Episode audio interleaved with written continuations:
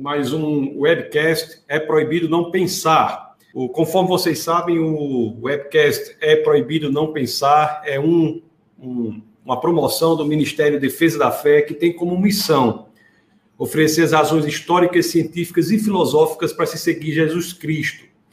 Então, toda quinta-feira, às 21 horas, nós nos reunimos aqui por, por, por este canal para discutir as questões mais difíceis, né, mais relevantes da relação entre a fé cristã e a ciência, a filosofia e as artes.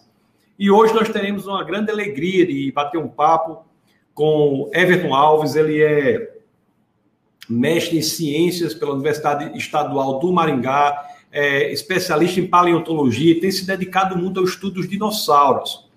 Então eu peço a você que já coloque aí nos comentários o, alguma questão que você tenha sobre, a, sobre os dinossauros, que no, ao passar do, do webcast nós iremos é, trazer essa questão, trazer essa questão à tona para que ele possa enfrentar a questão. Então, vou deixar que o professor Everton Alves está aqui na antessala, eu vou convidá-lo para que possa entrar já aqui na nossa transmissão. Deixa eu colocá-lo aqui na transmissão. Professor Everton Alves, como vai, meu amigo? Tudo bem?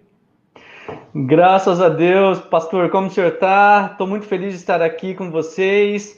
É uma honra, né, esse convite. E estou muito feliz ainda mais por falar de um tema que eu sou apaixonado, que são os dinossauros, né? Antes de nós começarmos, Everton, a entrar no tema, eu gostaria que você falasse um pouco como foi o seu interesse, né? Porque você, poucas pessoas têm um interesse profissional pelo assunto dos dinossauros. É curioso isso. Como foi que se deu isso, Everton? Na verdade, eu é eu escrevo, né? Eu sou escritor, então eu escrevia muitos textos sobre criacionismo, design inteligente já há alguns anos, e o pessoal sempre me pedia, né, questões sobre dinossauros, como explicá-los à luz da Bíblia.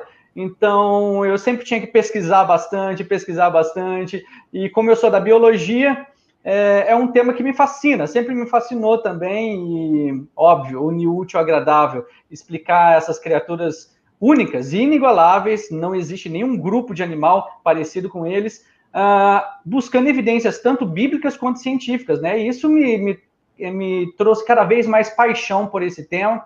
E aí eu também fiz pós-graduação em paleontologia e acabei é, entrando mais e mais nessa área, aprendendo mais também, né? Porque muitas vezes ah, dentro da, da comunidade cristã a gente tem uma, uma um pensamento bem raso, bem superficial sobre esses animais. A gente não conhece esses animais, mas a partir do momento que a gente estuda mesmo esses animais, escava, encontra eles, né?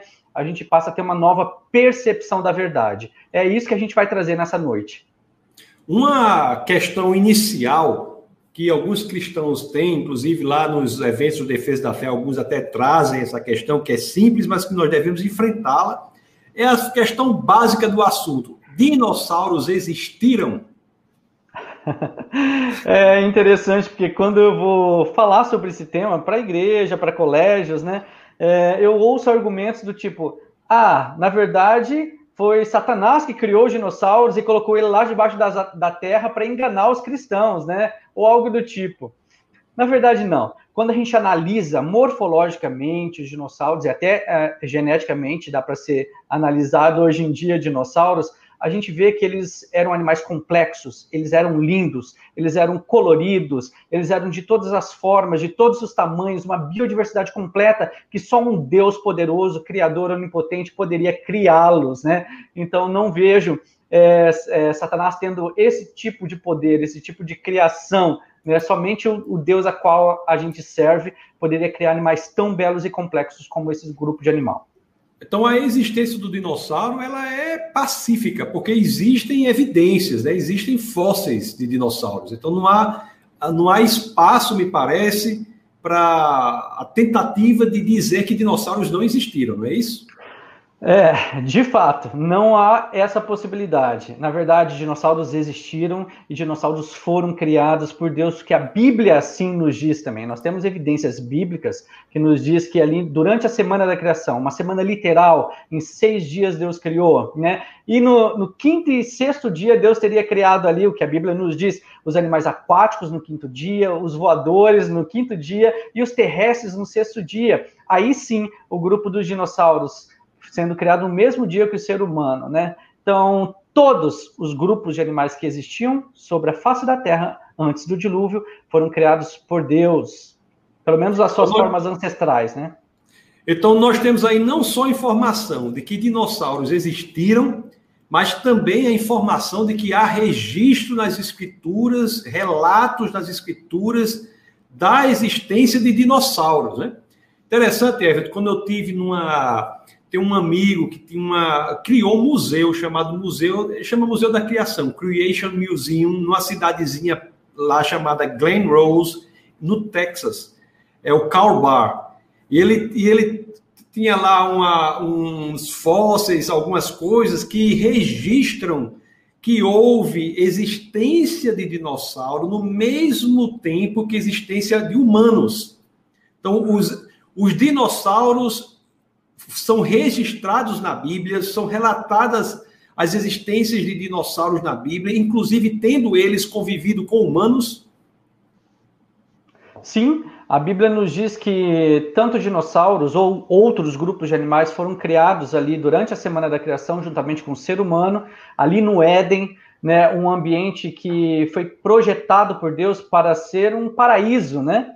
E é, e, tanto animais, dinossauros quanto seres humanos conviveram por algum tempo, e a Bíblia não nos informa quanto tempo, mas conviveram juntos, pacificamente, harmonicamente, até a entrada do pecado no mundo. A partir do momento que o pecado entrou no mundo, começou-se a criar agora divisões, né? Já não existia mais essa interação dinossauros, seres humanos, e nós sabemos que houve mudanças tanto morfológicas, fisiológicas, genéticas e comportamentais nesse grupo de animal é, após a entrada do pecado e eles foram mudando, né?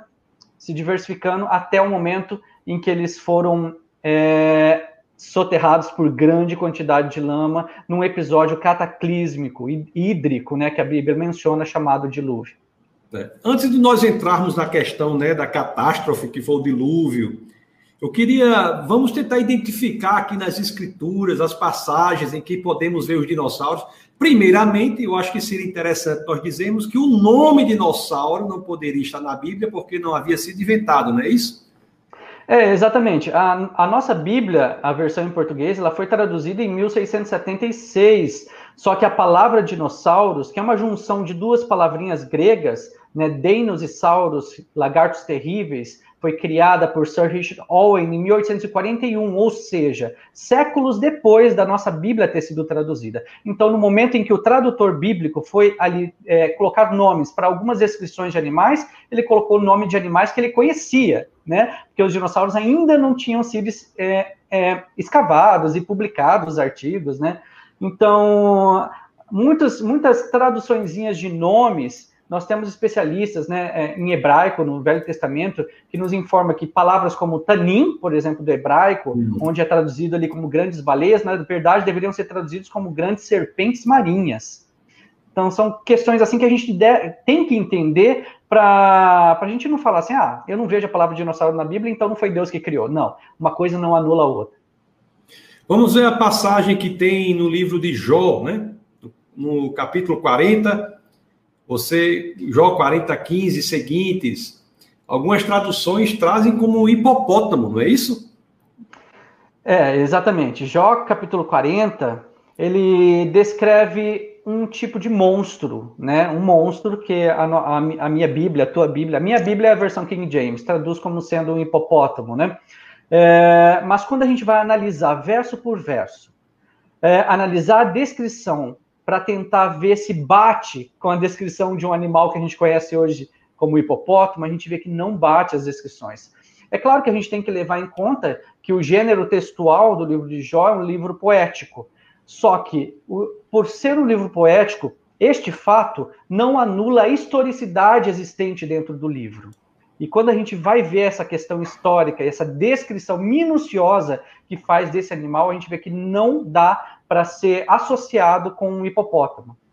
Para deixar bem claro, deixa eu, colo deixa eu colocar aqui as escrituras aqui, a nossa o livro de Jó, aqui no capítulo 40, no verso 15.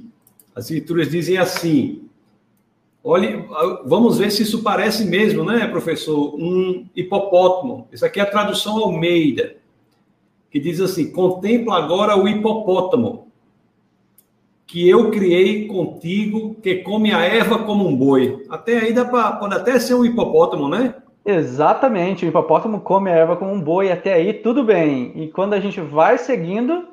Então vamos lá, 16. Sua força está nos seus lombos e o seu poder no músculo do seu ventre. Maravilha, até aí um hipopótamo pode ser encaixado, porque ele também tem um ventre, uma barriga musculosa, umas patas musculosas. E agora que está o problema, Everton, quando diz endurece a sua calma, a sua cauda como cedro. É, essa já é uma questão intrigante, porque quem conhece de perto um hipopótamo, já viu o tamanho do rabinho dele, é minúsculo, e assim como do elefante também é minúsculo, comparado com um tronco de uma árvore chamado cedro.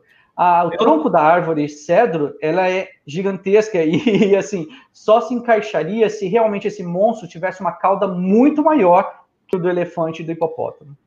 Dizendo em outras palavras, é algo totalmente atentador à dignidade do hipopótamo, o tamanho da cauda dele.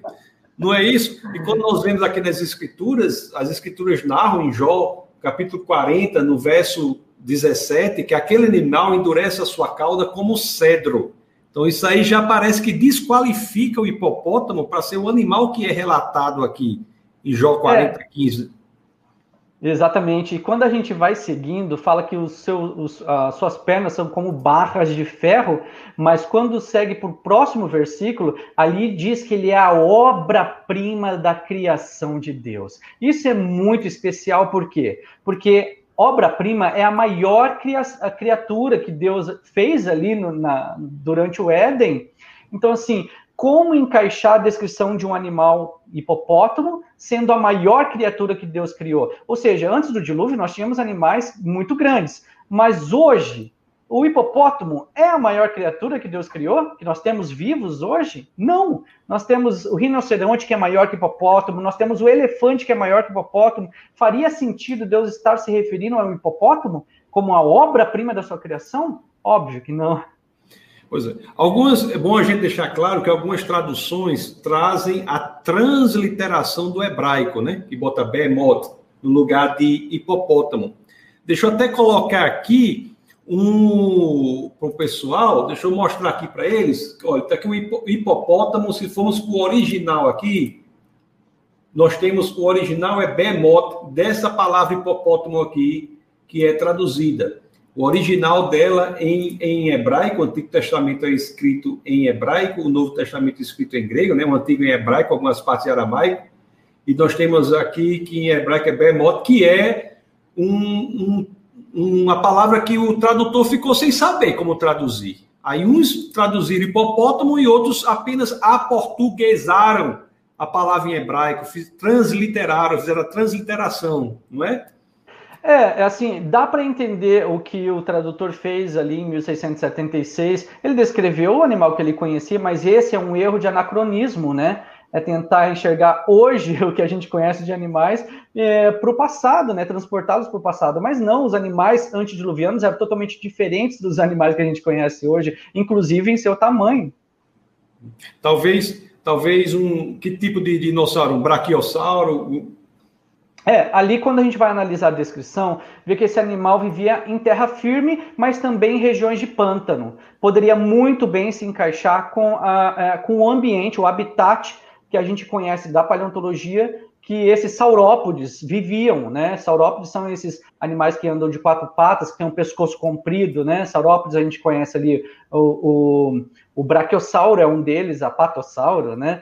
É, e outros também que a gente tem, é, seismossauros, tem, temos vários né, deles. Mas sim, poderia se encaixar com, como sendo um brachiosauro. Acredito que seja a descrição mais, é, mais lógica para esse animal. E qual é a outra passagem das escrituras que nós temos uma alusão ao que seriam os dinossauros? Tem, temos a passagem de Leviatã, é, quando a gente passa para o próximo capítulo, que é o capítulo 41, a gente vê um outro monstro ali sendo descrito. Mas antes, é importante a gente contextualizar quem está nos assistindo, né? O que estava acontecendo ali na história de Jó? Bom, Jó estava é, passando por muitas provações. Ele estava começando a questionar algumas coisas. Aí Deus chega, né? Bate no peito e fala assim: Epa, Jó, você sabe quem eu sou? E mostra os muque. Aí Deus mostra os muque dele para tentar fazer Jó agora ver o tamanho do poder de Deus. Que Deus é o Deus onipotente que poderia cuidar de tudo, de todo o futuro, presente, né? Então aí Deus aponta para um animal e fala: Olha aquele monstro lá, Jó. É a maior criatura que eu já criei. E começa agora a jogar perguntas retóricas para Jó, para constranger Jó. Ele não queria que Jó respondesse. Aí fala: será que você conseguiria pegar esse, esse animal, é, é, perfurar a pele dele e a cabeça dele? É óbvio que não, você desmaiaria somente de vê-lo. Será que alguém desmaia vendo um crocodilo? Eu já vi de perto e não desmaiei, né? Talvez tenha alguém que desmaia. Mas assim, não faz sentido. Deus está querendo mostrar o tamanho do seu poder é, apontando para um crocodilozinho. Não faz sentido. A gente tem que entender esse contexto para a gente ver que aquilo ali não era um crocodilo. Ali Deus estava tentando fazer Jó voltar a crer, mesmo em meio às dificuldades, mostrando as maiores criaturas que tinham lá no momento em que Jó estava vivendo. Isso. Deixa eu só mostrar aqui para o pessoal, no 41, a tradução Almeida também traz, traz crocodilo. Mas como o professor Everton falou, não se aplica à contextualização do livro, né, em que Deus está mostrando à humanidade, ao Jó, o seu tamanho, o seu poder. Então, essa é a grande coisa. Então, nós já vimos aqui duas coisas importantes, pessoal. Nós vimos aqui que não há dúvidas quanto à existência de dinossauros. Dinossauros têm registro fóssil sobre ele, nós iremos conversar um pouco mais sobre esses registros. Nós vimos também que há passagem nas escrituras que falam da existência de dinossauros, né? E não só falam da existência de dinossauros, mas falam da existência de dinossauros vivendo ao mesmo tempo da, da humanidade. É, é, eu vou tocar É interessante não, também a gente fazer um, um adendo aqui, de que para quem está nos assistindo, caso você tenha chegado até aqui e não seja cristão, seja um ateu, você é muito bem-vindo. O que a gente está expondo aqui é a partir da nossa é, da Bíblia, né, da nossa do nosso guia de fé é, e nós entendemos a Bíblia como sendo um livro histórico, em que traz ali para a gente informações é, sobre como era é, a origem da vida nesse planeta, né? principalmente ali nos 11 primeiros capítulos de Gênesis. Então, tendo essa cosmovisão criacionista, nós nos baseamos na Bíblia. E o que a Bíblia nos aponta, nos direciona, é para esse caminho, de que dinossauros e seres humanos foram criados por Deus, e isso há menos de 10 mil anos nesse planeta. E só que esse planeta já existia também, porque a Bíblia nos, nos deixa entender é, esse fato. Por quê? Porque antes da semana da criação, é, o Espírito de Deus pairava por sobre as águas. Já existia água no formato líquido ali.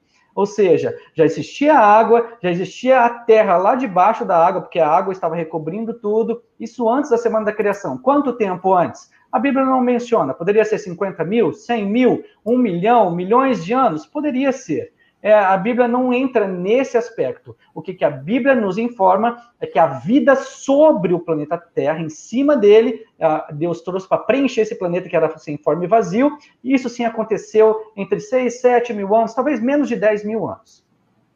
Isso é muito importante, pessoal, para que vocês saibam que as pessoas que entendem que o universo é antigo, como é o caso do entendimento do Defesa da Fé, inclusive, Everton, dia 20 de agosto, ah, é a próxima quinta-feira, o, o, web, o webcast dará, dará lugar a um evento do Café com Ciência, e o tema será Deus e o Universo.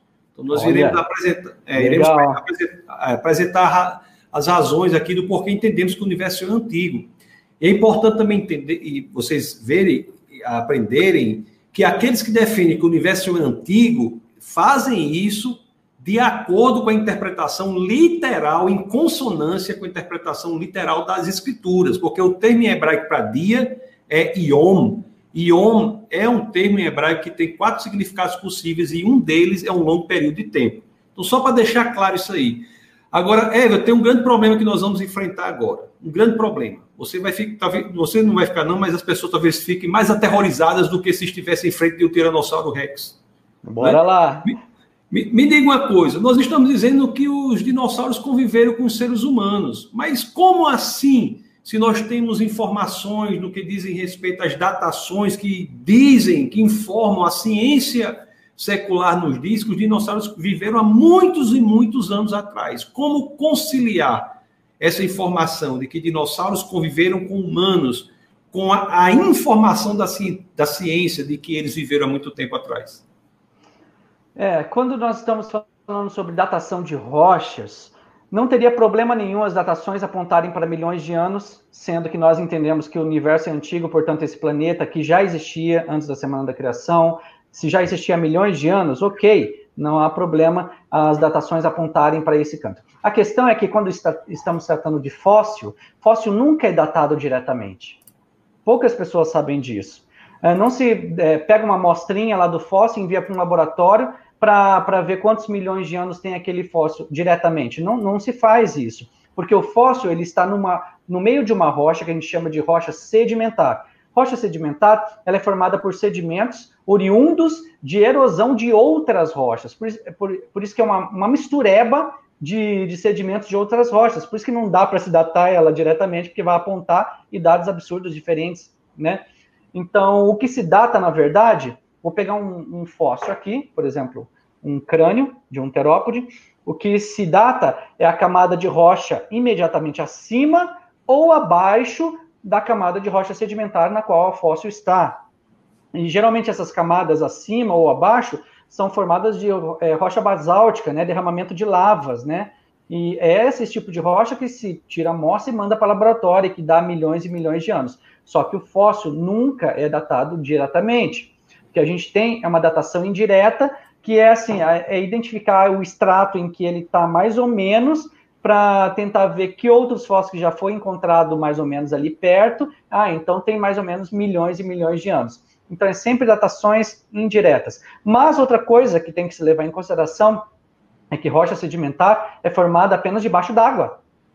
Nós temos rocha sedimentar ao, ao longo de todos os continentes, ou seja, todos os continentes que contêm rocha sedimentar é porque um dia estiveram debaixo d'água. Porque Nós ainda vamos entrar no dilúvio. Ainda vamos entrar, não entrar no dilúvio, não. Vamos conversar sobre o assunto dilúvio, porque não, Deus, Deus prometeu que não haveria mais dilúvio, não é isso? Amém, é isso aí. É, é, o, a data, além do que você falou em relação ao que é datado, não é o fóssil em si, mas é uma datação indireta, talvez poderíamos acrescentar isso de que a datação é algo extremamente complexo. Há pelo menos seis métodos de datação que, se utilizados, dão épocas totalmente diferentes, não é isso? E a é. datação também precisa de uma. De uma o, você pode datar uma coisa com a visão evolucionista, pode datar uma coisa com a visão criacionista, e dependendo da visão que você interpreta os, os dados, você terá anos diferentes. Isso procede? É, mais ou menos. A, a geocronologia ela é uma das áreas mais bem estudadas hoje na ciência né, é investido bilhões e bilhões de dólares para pesquisa na área de geocronologia. É, quando estamos falando de datação por urânio-chumbo, por exemplo, que data as rochas ali é, basálticas, por exemplo, é, essas datações, note que eu não sou especialista na área, tá? Não sou físico, uhum. não sou geofísico, mas o que a gente entende de datação a nível superficial é que as, os cálculos, porque a geocronologia é baseada em cálculos matemáticos, a matemática envolvida nesses cálculos está corretíssima. O problema não são os cálculos matemáticos. O problema são os pressupostos nos quais os cálculos se baseiam.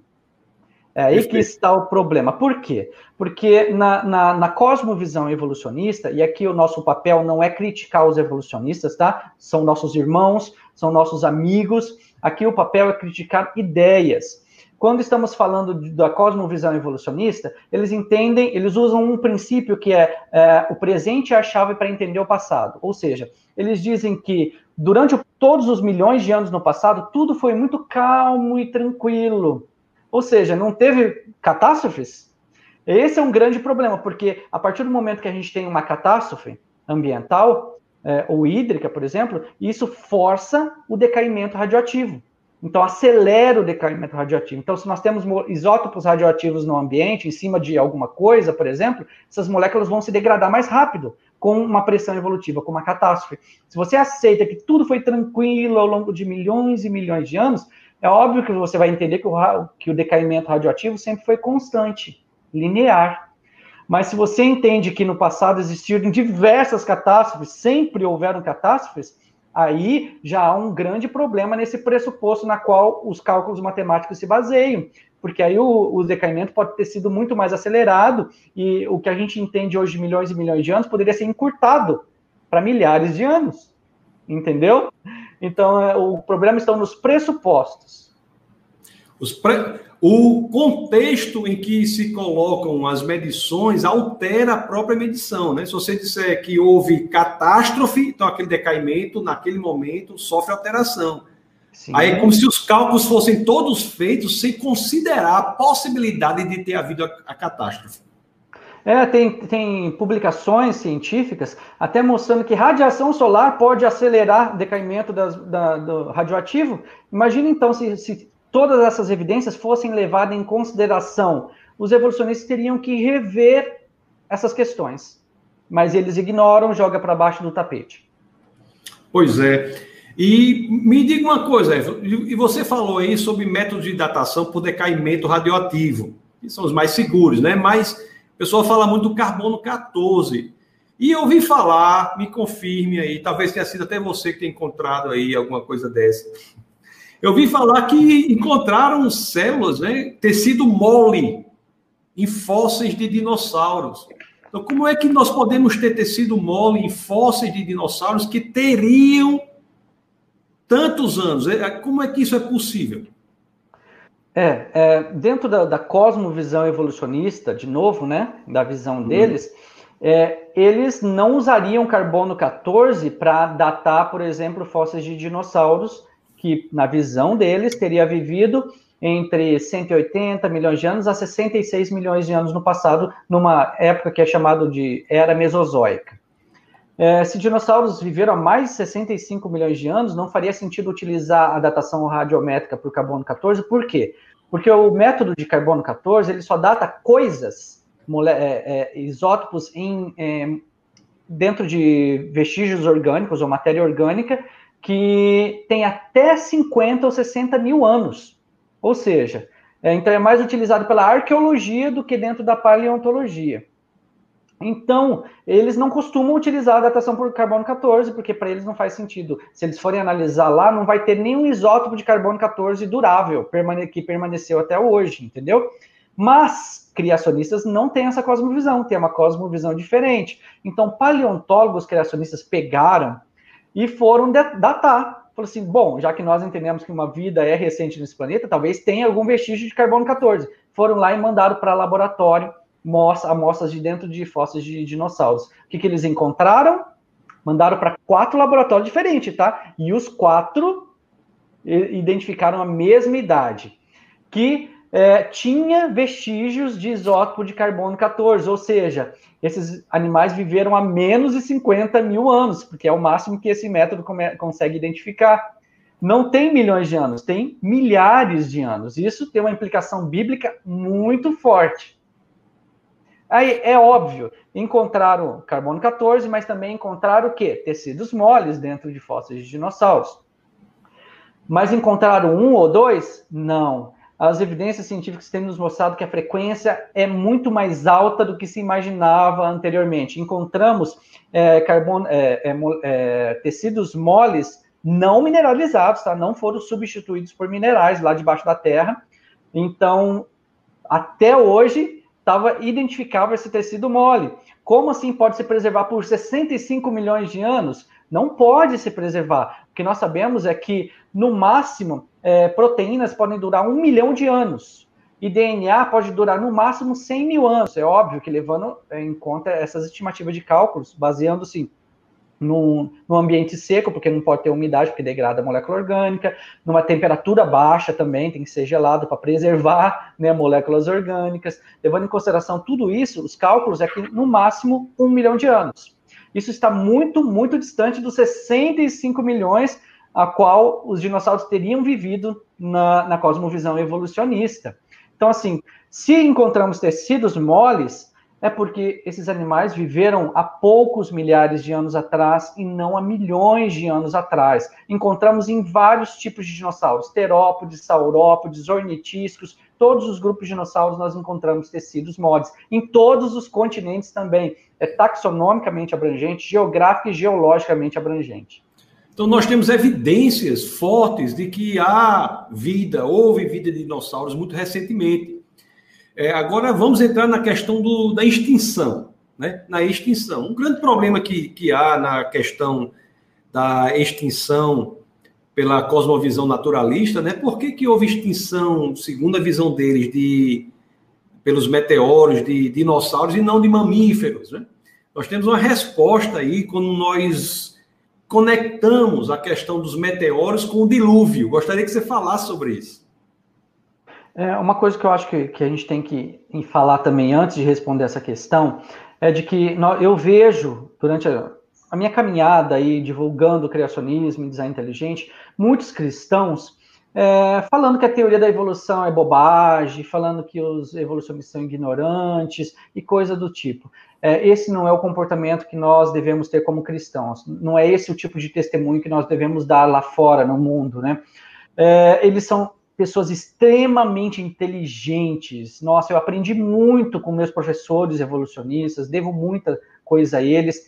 Nós divergimos em algumas questões, mas a teoria da evolução é uma teoria muito bem elaborada, muito elegante, ela não é bobagem, faz muito sentido quando você é, passa a analisar a, a teoria da evolução naquela narrativa, naquele contexto, naquela cosmovisão. Faz muito sentido principalmente para quem é da geologia, biologia, que a gente tem muito conteúdo evolutivo, né?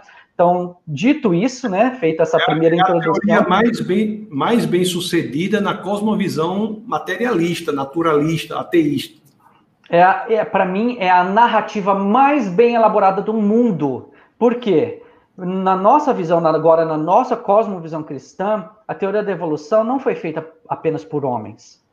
Na verdade, a nossa guerra não é contra a carne e o sangue, nossa guerra é contra potestades, né, espíritos. Então, é, nós vemos que a teoria da evolução sofreu muita influência espiritual. Eu vejo isso, porque é uma narrativa muito bem construída e que leva as pessoas que passam a estudar a teoria da evolução ao ateísmo. É, é, esse é o fim é, é, da, das pessoas, da maioria dos estudantes que entram na universidade. Infelizmente, o, os dados nos dizem que 70% dos jovens que entram na universidade abandona a igreja. É, é dados estatísticos isso. Então a gente vê que existe uma influência espiritual, mesmo que ateístas não, não acreditem no espiritual, mas o espiritual está ali agindo, né? É, é uma guerra espiritual por detrás. O, o Everton, já aproveito para deixar claro que essa é a posição de defesa da fé também, que não há evolucionismo teísta. Não há, não existe a possibilidade de correlação do cristianismo com o evolucionismo, como há grupos que estão infiltrados, inclusive, nas universidades, tentando passar adiante essa narrativa que não é bíblica, é contra as, as escrituras, principalmente no ponto em que dizem que os, os animais foram criados segundo seus tipos. Então, só, só para marcar bem território nisso aí, para deixar claro, antes que nós entremos aqui na questão da extinção dos dinossauros. Ótimo, obrigado por lembrar. Esse é um ponto muito importante que a gente tem que discutir. Isso daria uma outra live só sobre esse assunto do evolucionismo teísta, porque eu me preocupo muito com isso. Eu venho visto esse movimento se alastrando no meio evangélico, porque eles não querem é, é, direcionar a sua atenção para os católicos, porque a Igreja Católica já abraçou o evolucionismo teísta há muito tempo. Então, eles querem levar dentro das igrejas evangélicas o evolucionismo teísta, que é, é tentar fazer essa, essa paz com o evolucionismo, né? Tentar posar de bom moço ali é, aceitando a Bíblia e aí aceitando o evolucionismo ao mesmo tempo. Só que são coisas como água e óleo que não se misturam. Mas esse é assunto para outro dia. A questão é que quando a gente vai analisar a teoria da evolução, é uma teoria falida. A gente vê isso quando há uma análise profunda, porque quando há uma análise mais superficial de estudantes que estão ainda fazendo a universidade e tudo mais, ou de cristãos que nunca estudaram a teoria da evolução, parece que é bobagem, mas não. Ela é muito, nesse, nesse meio de campo, ela é muito bem construída. Por exemplo, você fala dos mamíferos, porque eles teriam sobrevivido durante uma extensão, uma extinção. Eles têm resposta para tudo. É, o que eles falam é que naquela época os mamíferos eram pequenininhos, do tamanho de um rato. Então poderia se esconder debaixo da terra e ah, todos os efeitos daquela energia dissipada de fogo, né, que seria liberado pelo impacto do meteoro aqui na Terra, não atingiria esses animais lá subterrâneos. Então, assim, faz sentido. Se realmente os mamíferos fossem pequenininhos naquela época, né, faz muito sentido. Ó, por exemplo, eles dizem que por que a gente vê que crocodilos sobreviveram e dinossauros não? Porque crocodilos também poderiam se esconder de to em tocas debaixo da terra. Já foi encontrados paleotocas? Já!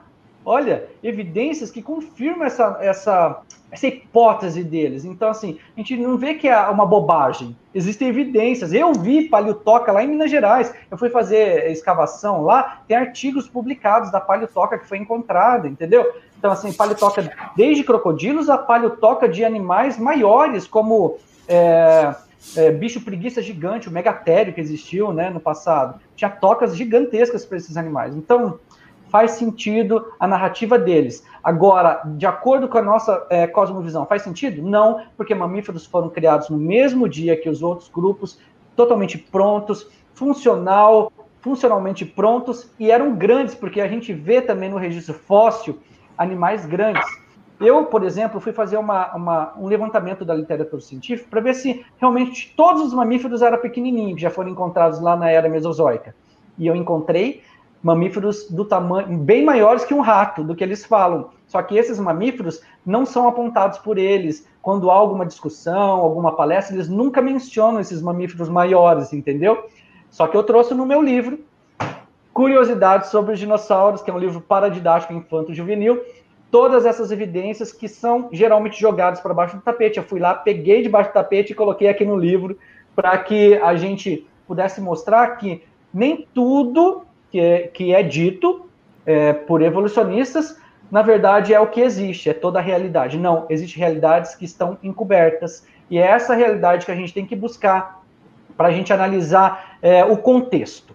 E quando a gente analisa o contexto, a gente vê que não faz sentido. A extinção, é, ela ela dissipou, dizimou todos aqueles animais que estavam para fora da arca, né? Aqueles animais é, que eram terrestres, porque a partir do momento que é, choques de meteoritos, que sim, caíram durante o dilúvio, choques de meteoritos caíssem, eles matariam todos os animais que estivessem numa extensão de quilômetros perto daquele, daquele impacto terrestres, principalmente porque maremotos iriam para cima dos continentes, levando sedimentos e encobrindo aqueles animais uh, terrestres também, não só os aquáticos.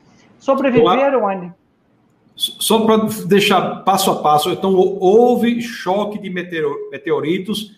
Ah, existe a narrativa secular que diz que esses, esses eventos foram repetidos, né? Se não me engano, três vezes houve três extinções. Você pode falar, por favor, Foram mais sobre cinco, isso? Cinco maiores. Cinco maiores. Então, cinco maiores.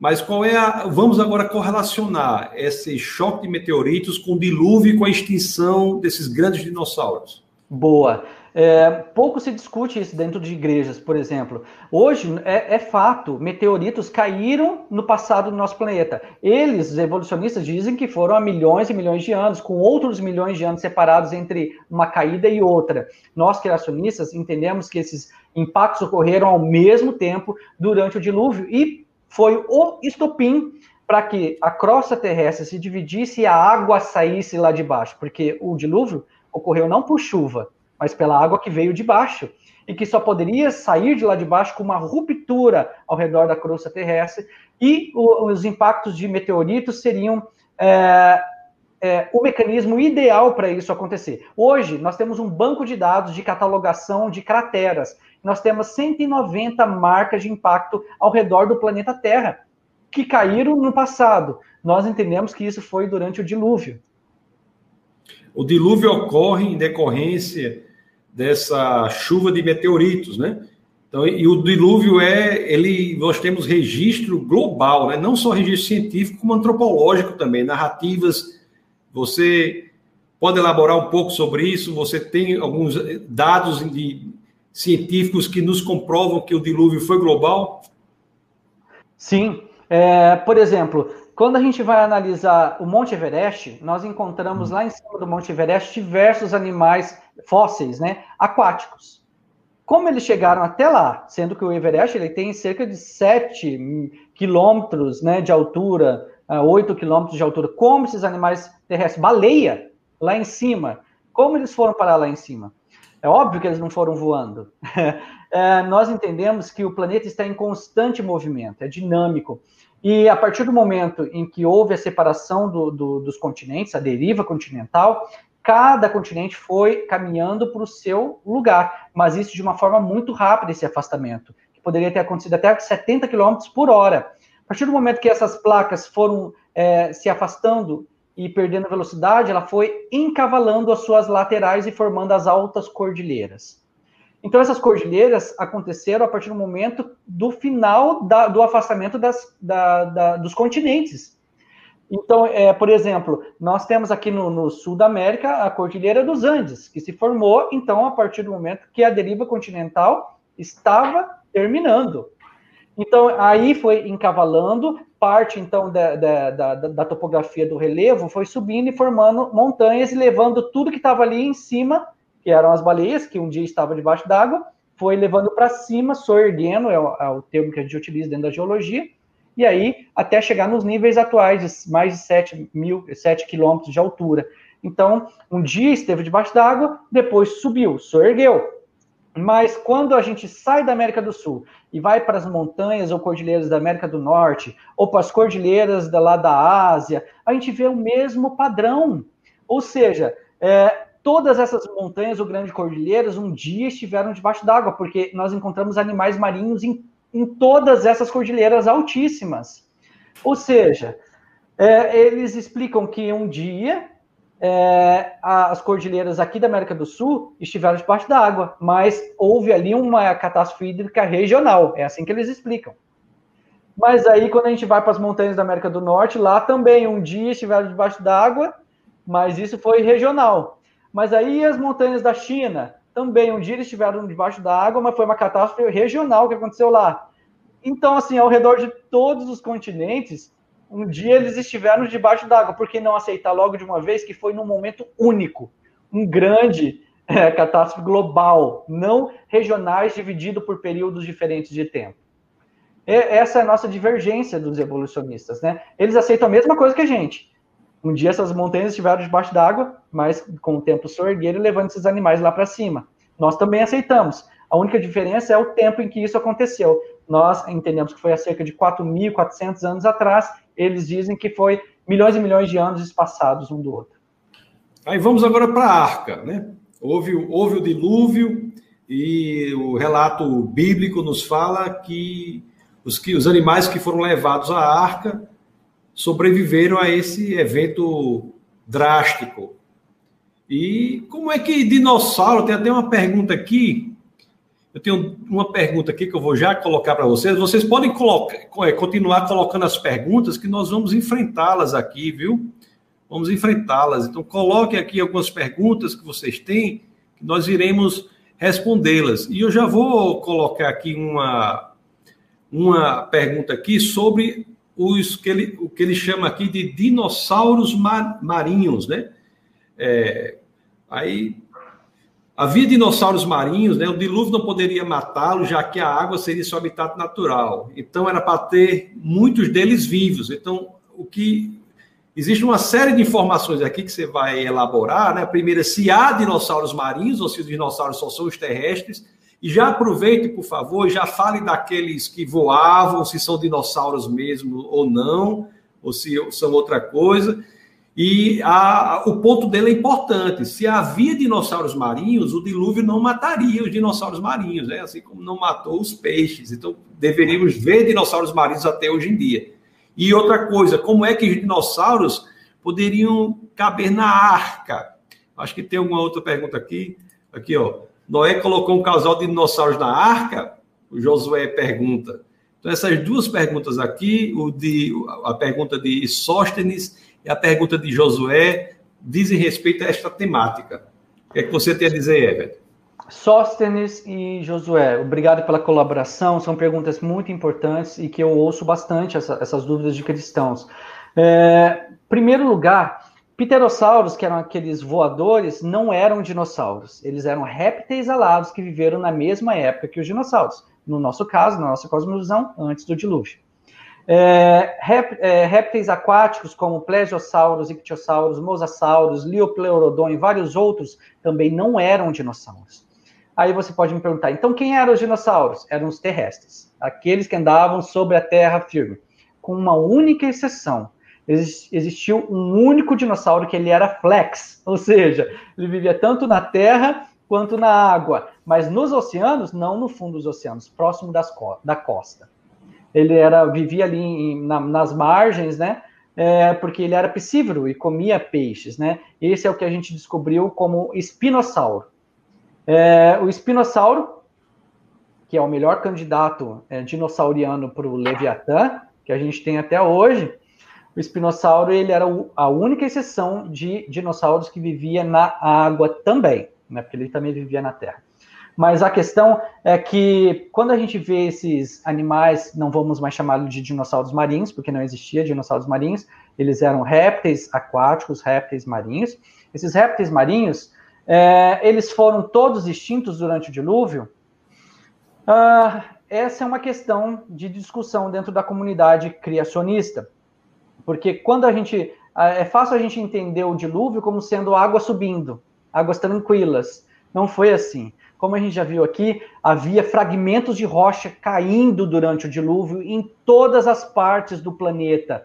Foi uma coisa desastrosa, algo, uma catástrofe que a gente nunca imaginaria. A gente não tem como imaginar como foi, mas não foi apenas fragmentos de rocha caindo, vários impactos de meteoritos e maremotos e tsunamis acontecendo ao mesmo tempo mas o impacto geraria uma, uma é, dissipação dessa energia que a partir do momento de, a partir daquele momento agora fragmentaria o planeta agora começaria as placas tectônicas a se movimentarem causando é, é, vulcanismos intensos agora imagina nós temos uma estimativa de que exista 50 mil vulcões tanto debaixo dos oceanos quanto em cima dos continentes extintos paralisados mas que um dia foi, foram ativos Imagina 50 mil vulcões entrando em erupção ao mesmo tempo. Assim, foi um cenário, cenário catastrófico do dilúvio. Então, nós vemos que nós conhecemos bastante os vulcões em tipo de cone, né, aqui em cima dos continentes. Mas nós temos lá debaixo dos oceanos vulcões fissurais, são fissuras que vai saindo magma. Animais aquáticos que estivessem próximo desses dessas diversos vulcões fissurais agora acontecendo durante o dilúvio, seriam exterminados, como foram. É, é, muito fácil a gente falar assim: ah, não, hoje nós temos peixes aí nadando, lulas e todos os outros animais marinhos. Mas esses são apenas uma pequena diversidade comparada com o que existia antes do dilúvio. A biodiversidade era enorme. As estimativas é de que o que a gente tem hoje de espécies é apenas 1% do que existia. Então, assim, era tudo muito exuberante, lindo e diversificado antes do dilúvio. Então, peixes sobreviveram? Nem todos. Muitos peixes é, que nós encontramos na forma de fósseis é, são extintos, a gente não vê mais eles hoje. Eram bem diferentes do que é hoje. Então, assim, sobraram alguns animais aquáticos, não todos, porque a maioria deles foram extintas, seja por impactos de meteoritos, seja por vulcanismos fissurais, que liberaria agora magma e a água ficaria muito quente nessas regiões, exterminaria qualquer tipo de vida, água quente com enxofre saindo. Então, assim, a, o pH da água é, a, se alteraria, então a, a, vida não sobreviveria nessas regiões, como não sobreviveram. Então, isso que a gente tem que entender. É, animais lindos e diversos foram extintos, não só dinossauros, não só répteis aquáticos, não só pterossauros muito tipo de vida que a gente não conhece hoje existiu. E a gente só vai ver, talvez, lá no céu um dia. Então, olha que, que informação, né? Realmente, eu acho que o problema é esse: é que muitos cristãos pensam que o dilúvio, como você disse, era um aumento gradativo e lento do nível da água, quando na realidade não, foi um evento catastrófico. Aliás, e tinha de ser para que criassem fósseis, não é isso? Os fósseis são feitos por eventos apenas dessa natureza, eventos que são catástrofes, são drásticos, não é isso? É o que a gente tem que entender que o dilúvio não foi apenas o dilúvio, foi uma grande catástrofe juntamente com catástrofes associadas, com outras catástrofes decorrentes, porque é como vir, vir uma bola de neve. Começa com uma coisa que vai dando origem a várias outras catástrofes. Então, foi múltiplas catástrofes acontecendo ao mesmo tempo. E sim, então é, a, os fósseis eles só podem ser formados em condições muito específicas. A preservação de fósseis ela é um, é um processo raro de acontecer. Nós não vemos, por exemplo, fósseis é, de rochas sedimentares sendo formados hoje. Nós não vemos. Ela aconteceu no passado, esses fósseis, porque existiu condições ideais para que os fósseis se formassem. Fósseis só, pode ser, só podem ser informados por é, grande quantidade de sedimentos soterrando de forma muito rápida, instantaneamente, como uma fotografia, várias camadas soterrando animal, vivo ou morto. A ponto de não deixar vestígios de oxigênio, porque bactérias aeróbicas dependem de oxigênio e decompõem o organismo, então aquele, aquela carcaça não poderia ser decomposta para que fosse preservada na forma de fóssil. E tem é, artigos científicos que analisaram fósseis nossos da, do Nordeste, da Chapada do Araripe, mostrando que a fossilização foi instantânea. É como se você tirasse uma foto, clique, pronto, se fossilizou. Fósseis não, não levam milhões e milhões de anos para serem formados. Não, é soterramento rápido, instantâneo de várias camadas de, de sedimentos em cima do animal. Aí tem que ter o pH certo, a granulometria certa do sedimento, quanto os grânulos mais fininhos é, é, fazem o fóssil preservar mais facilmente. Então, é, vamos analisar um saurópode que podia chegar a 20 metros de altura. O quanto de sedimento, de lama que teria que ter para soterrar esse animal? Será que foi um riozinho que inundou e, e, e soterrou esse animal? Não, somente um maremoto trazendo quantidades imensas de lamas para soterrar um animal com um porte desse tamanho. Então, o único evento que seria o ideal, com os mecanismos ideais para formar um fóssil desse tamanho, é um grande dilúvio a nível global. Isso. E vamos falar agora da arca. Então, nós já vimos aqui que houve a catástrofe, que, que répteis marinhos foram extintos por essa catástrofe, não só esses, como inúmeros outros animais. Não é? Everton falou aí que, eu tenho, que temos mais de 90% da diversidade animal pré-diluviana sendo extinta, não é? marinha, então apenas 1%, você falou, mas vamos dar aí uns 5%, dar uma, da, vamos dessa, ser generosos, né? Vamos ser generosos, 5% dessa diversidade pré-diluviana marinha é preservada por esse evento catastrófico. Então há extinção realmente grande, mas as escrituras nos falam da arca. E há sempre uma dúvida muito grande sobre a questão dos dinossauros. Né? Então vamos ver aqui. Houve, como é que poderiam é, caber na arca todos esses dinossauros? Os dinossauros não seriam grandes demais para caberem na arca? É, essa compreende a resposta que a gente vai dar para o Josué, né? Ele falou: Noé colocou para dentro da arca dinossauros e deu risada, né? A hum. questão é que Noé não colocou para dentro da arca dinossauros. Quem trouxe até a arca os dinossauros foi Deus, através de seus anjos. Deus, como criador de. Oi? Os, só para eh, eh, esclarecer, Deus, é, o, o, os dinossauros e os outros animais. Exatamente, e os outros animais hum. juntos. É, a, a, Bíblia nos descreve que esses animais vieram até a arca. Quem selecionou esses animais foi o próprio criador deles, porque o próprio criador deles saberiam quais deles teriam é, o melhor aporte genético, com, com o melhor conteúdo genômico para se diversificar, porque o, o, o o propósito de Deus é de que a partir do momento que esses animais saíssem da arca, eles novamente enchessem, povoassem a terra. E só povoariam aqueles que tivessem o melhor aporte genético. E Deus selecionou esses para trazer até na arca. Aí o que Noé fez é apenas acomodá-los, entendeu? E também é bom deixar claro que nem foi Noé que fez o projeto da arca. Foi dado por Deus o projeto para Noé apenas colocar em prática. Então, esses animais que entraram na arca, inclusive os dinossauros, que é o nosso foco aqui, é, eles foram colocados em pares, né? Aqueles animais foram trazidos em pares em relação aos seus tipos básicos. É esse, esse é o outro ponto que a gente tem que entender. Quando a Bíblia diz que todas as espécies entraram na arca, a Bíblia não está querendo dizer a espécie biológica, né? Como a gente entende hoje dentro da biologia evolutiva. Porque hoje nós já catalogamos, identificamos cerca de 1 milhão e 500 mil espécies. Precisaria entrar 1 milhão e 500 mil espécies para dentro da arca? Não. Quando o tradutor foi traduzir ali como espécie, na verdade, o que o certo seria tipos básicos, que é a palavra baramim, no hebraico. É, representa, ou seja, vou traduzir então. Quem, entra, quem entrou na arca? É, alguns casais, sete ou um par de casal, é, de todos. Me permita, me permita só um parênteses para deixar bem claro que nem a taxonomia moderna concorda sobre o que é espécie hoje em dia. Isso é muito importante que você falou, porque tem muitas pessoas que têm problema com a narrativa de, de, um casal de cada espécie, que a tradução é feita assim, porque acham que essa espécie é um tema, é um termo biológico, quando até hoje em dia os biólogos, os taxonomistas não concordam sobre que é espécie. Então isso é importantíssimo, né? Em hebraico nós temos lá min, não é isso?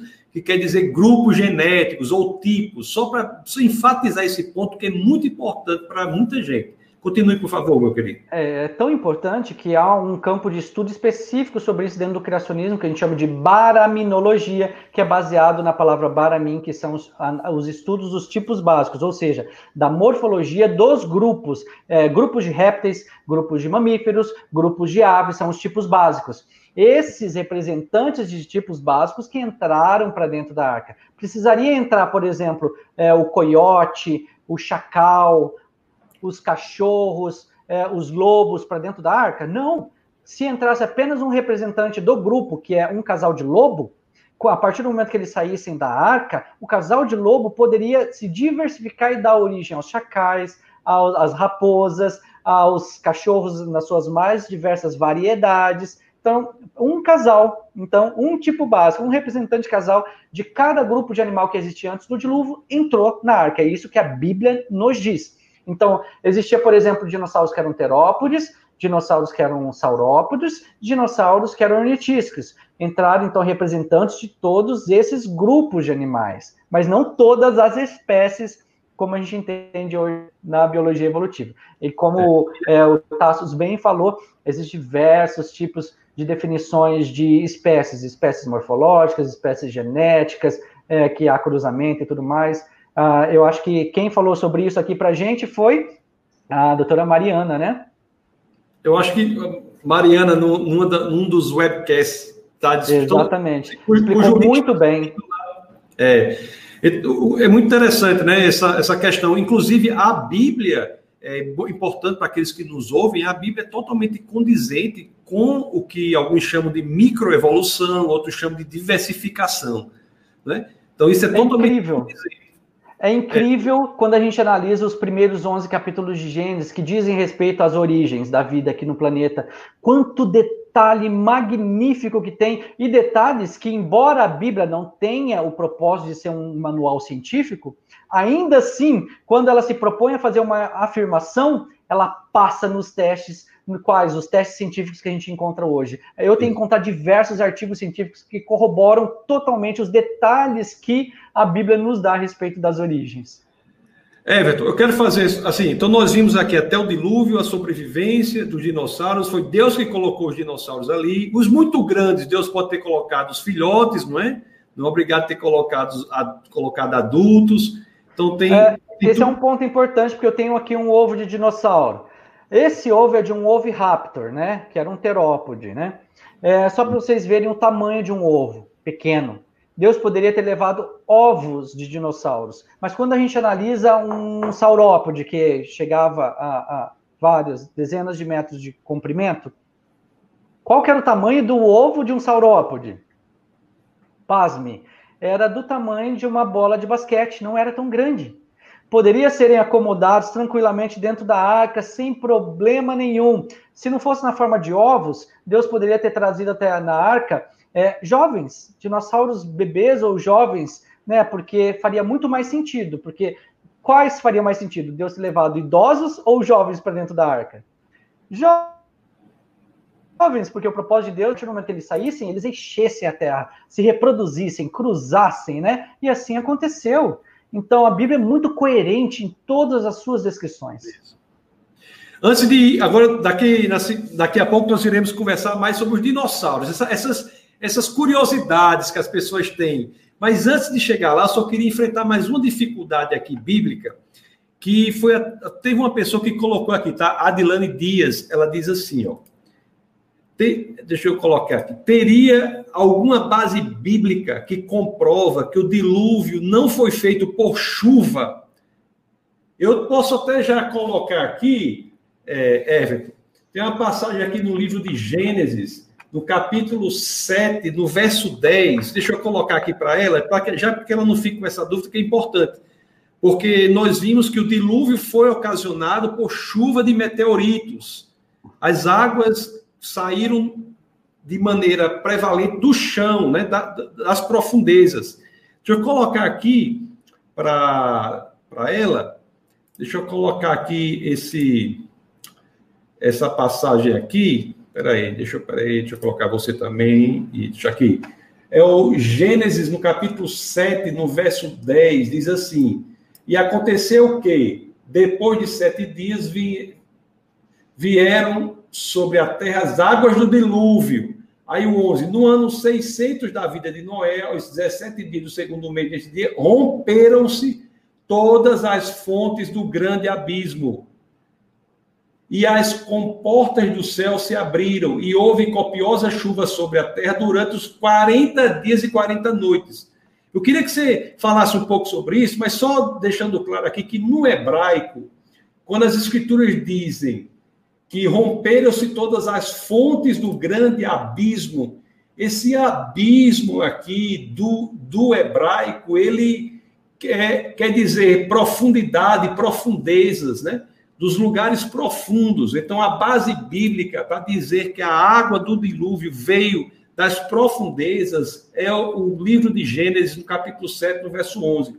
Everton, você podia falar só um pouquinho, antes da gente entrar mais as curiosidades assim dos dinossauros que sobre essas chuvas são nos 40 dias, né? Não necessariamente ela é você poderia falar um pouco sobre isso? Maravilha, claro. É, esse é um ponto importante também, porque quando vai fazer menção ali de onde saiu a água, ela diz que primeiro saiu das grandes profundezas e logo em seguida a água veio lá de cima. É muito coerente, porque a partir do momento que a água saísse lá de baixo, com pressão que estava armazenado lá embaixo.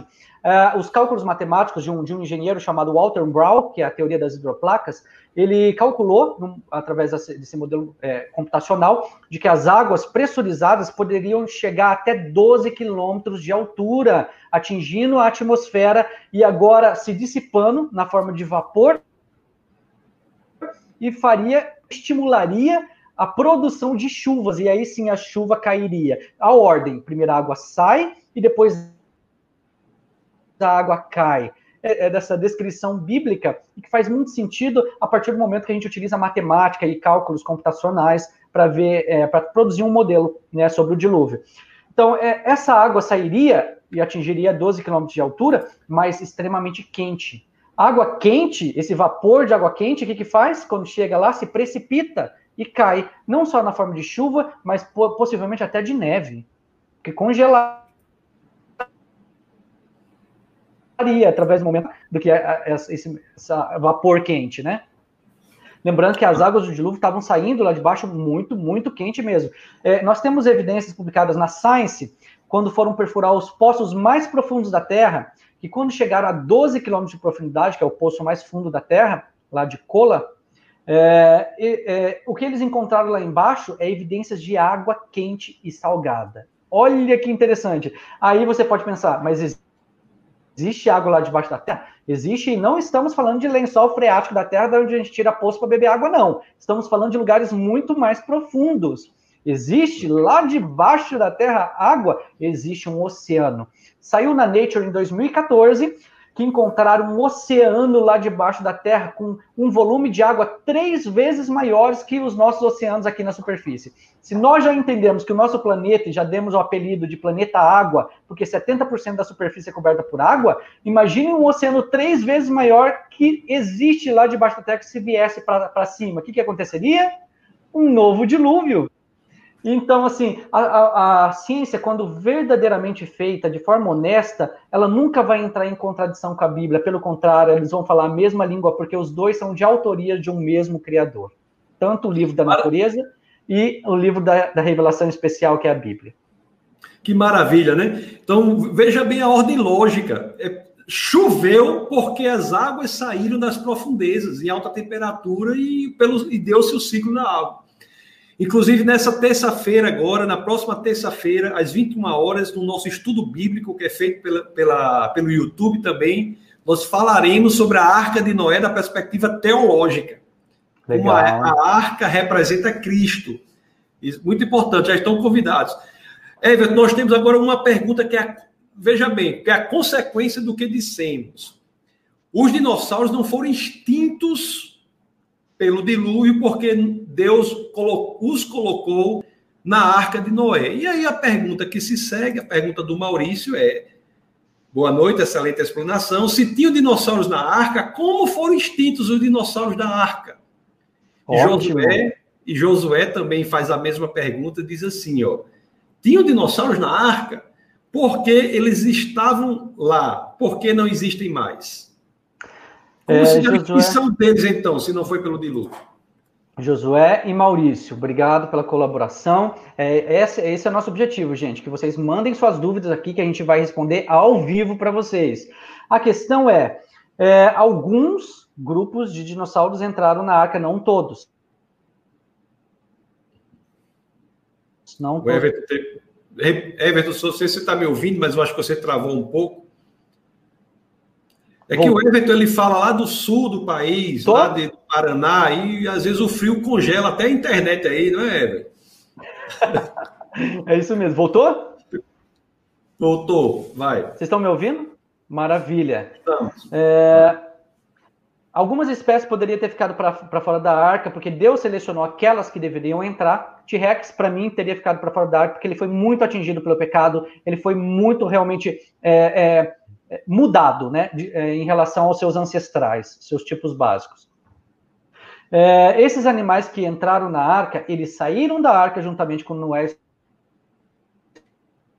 sua família e foram gradativamente ao longo do tempo, ao longo dos séculos. É, ah, tá. Mas aí você pode me perguntar, só que foram sendo extintos gradativamente depois de terem saído da arca? Não. Várias outras espécies. Quem aí nunca ouviu falar no, no jornal, na TV, que determinado grupo de animal está em risco de extinção. Só para vocês saberem, semana passada, animais foram extintos. Mês passado, outros animais foram extintos. É, ano passado, outros, outras espécies foram extintas. Século passado, também. Desde a, da, do momento que eles saíram da arca até hoje, animais vêm sendo extintos. Quais fatores que levam esses animais à extinção gradativamente?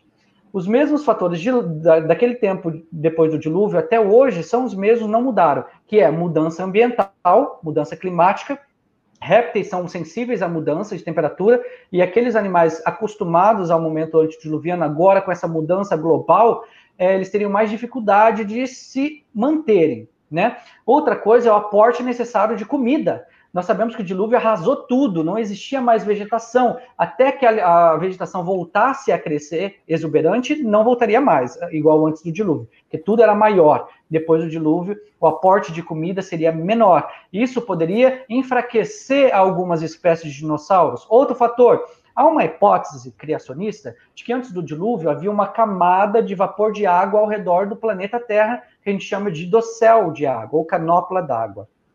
Essa camada servia para filtrar a radiação solar e manteria todo o planeta um, com um clima uniforme. É como se todo o planeta fosse uma grande estufa, um grande jardim. É, exatamente devido a essa camada de vapor d'água. É, ou seja, não existia antes do dilúvio verão e inverno, porque a temperatura era uniforme ao redor de todo o planeta por conta dessa camada de vapor d'água. Agora, durante o dilúvio, o que, que aconteceu? As comportas do céu se romperam e a água despencou. Inclusive essa camada de vapor d'água. Agora imagina depois do dilúvio. Não existia mais a camada que filtrava a radiação solar. Então mais radiação solar começou a atingir a superfície do planeta e os seres vivos. E nós sabemos que radiação solar traz o quê? Mutações genéticas, doenças. Dinossauros começaram a ter doenças também, e foi um dos fatores terem saído da arca. Outro fator, caça do ser humano a animais. Nós sabemos, de acordo com é, capítulo 9 de Gênesis, versículo 2, que agora os animais passaram a temer o ser humano. E agora o ser humano, nós sabemos que ele caça tudo que lhe põe medo ou em risco a sua família e a sua comunidade. Imagina agora os seres humanos caçando os dinossauros. Levariam eles também à extinção. Outro fator, e último que eu vou dar aqui, porque tem vários outros, é, por exemplo, a um, a um, nível de oxigênio que baixou na atmosfera. Nós também sabemos que antes do dilúvio havia uma concentração de oxigênio o dobro maior do que nós temos agora após o dilúvio. Após o dilúvio, até chegarmos à concentração atual de 21% de oxigênio na atmosfera, isso baixou muito. Uh, 50% mais oxigênio havia antes do dilúvio. Como sabemos disso? Foi publicado na Science, por exemplo, é, que encontraram dentro de âmbar, e eu trouxe aqui para vocês um. Dentro de âmbar são aprisionados insetos, mas também bolhas de ar. Tem algumas bolhas aqui, ó, que dá para ver. Essas bolhas, eles foram medir a concentração de oxigênio, e a concentração era muito mais pura, em concentração muito maior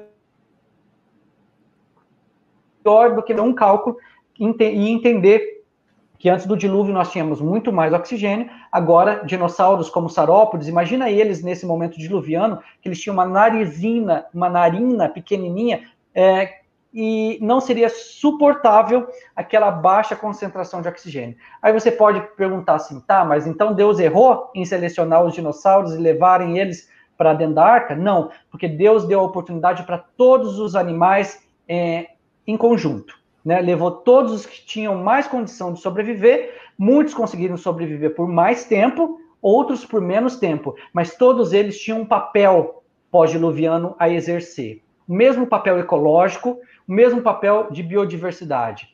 Só, é, saiu na Nature esses tempos atrás que os saurópodes tinham um, uma função muito importante para a ecologia. O cocô deles por onde eles iam passando, andando em manada, eles iam deixando o cocô fóssil, o cocô deles, né? Esse cocô é, tinha, continha semente e ajudava a, a crescer plantas. Olha o papel ecológico, o papel ecológico pós-diluviano para fazer é, aquelas espécies que dependem uma da outra crescerem e manterem-se.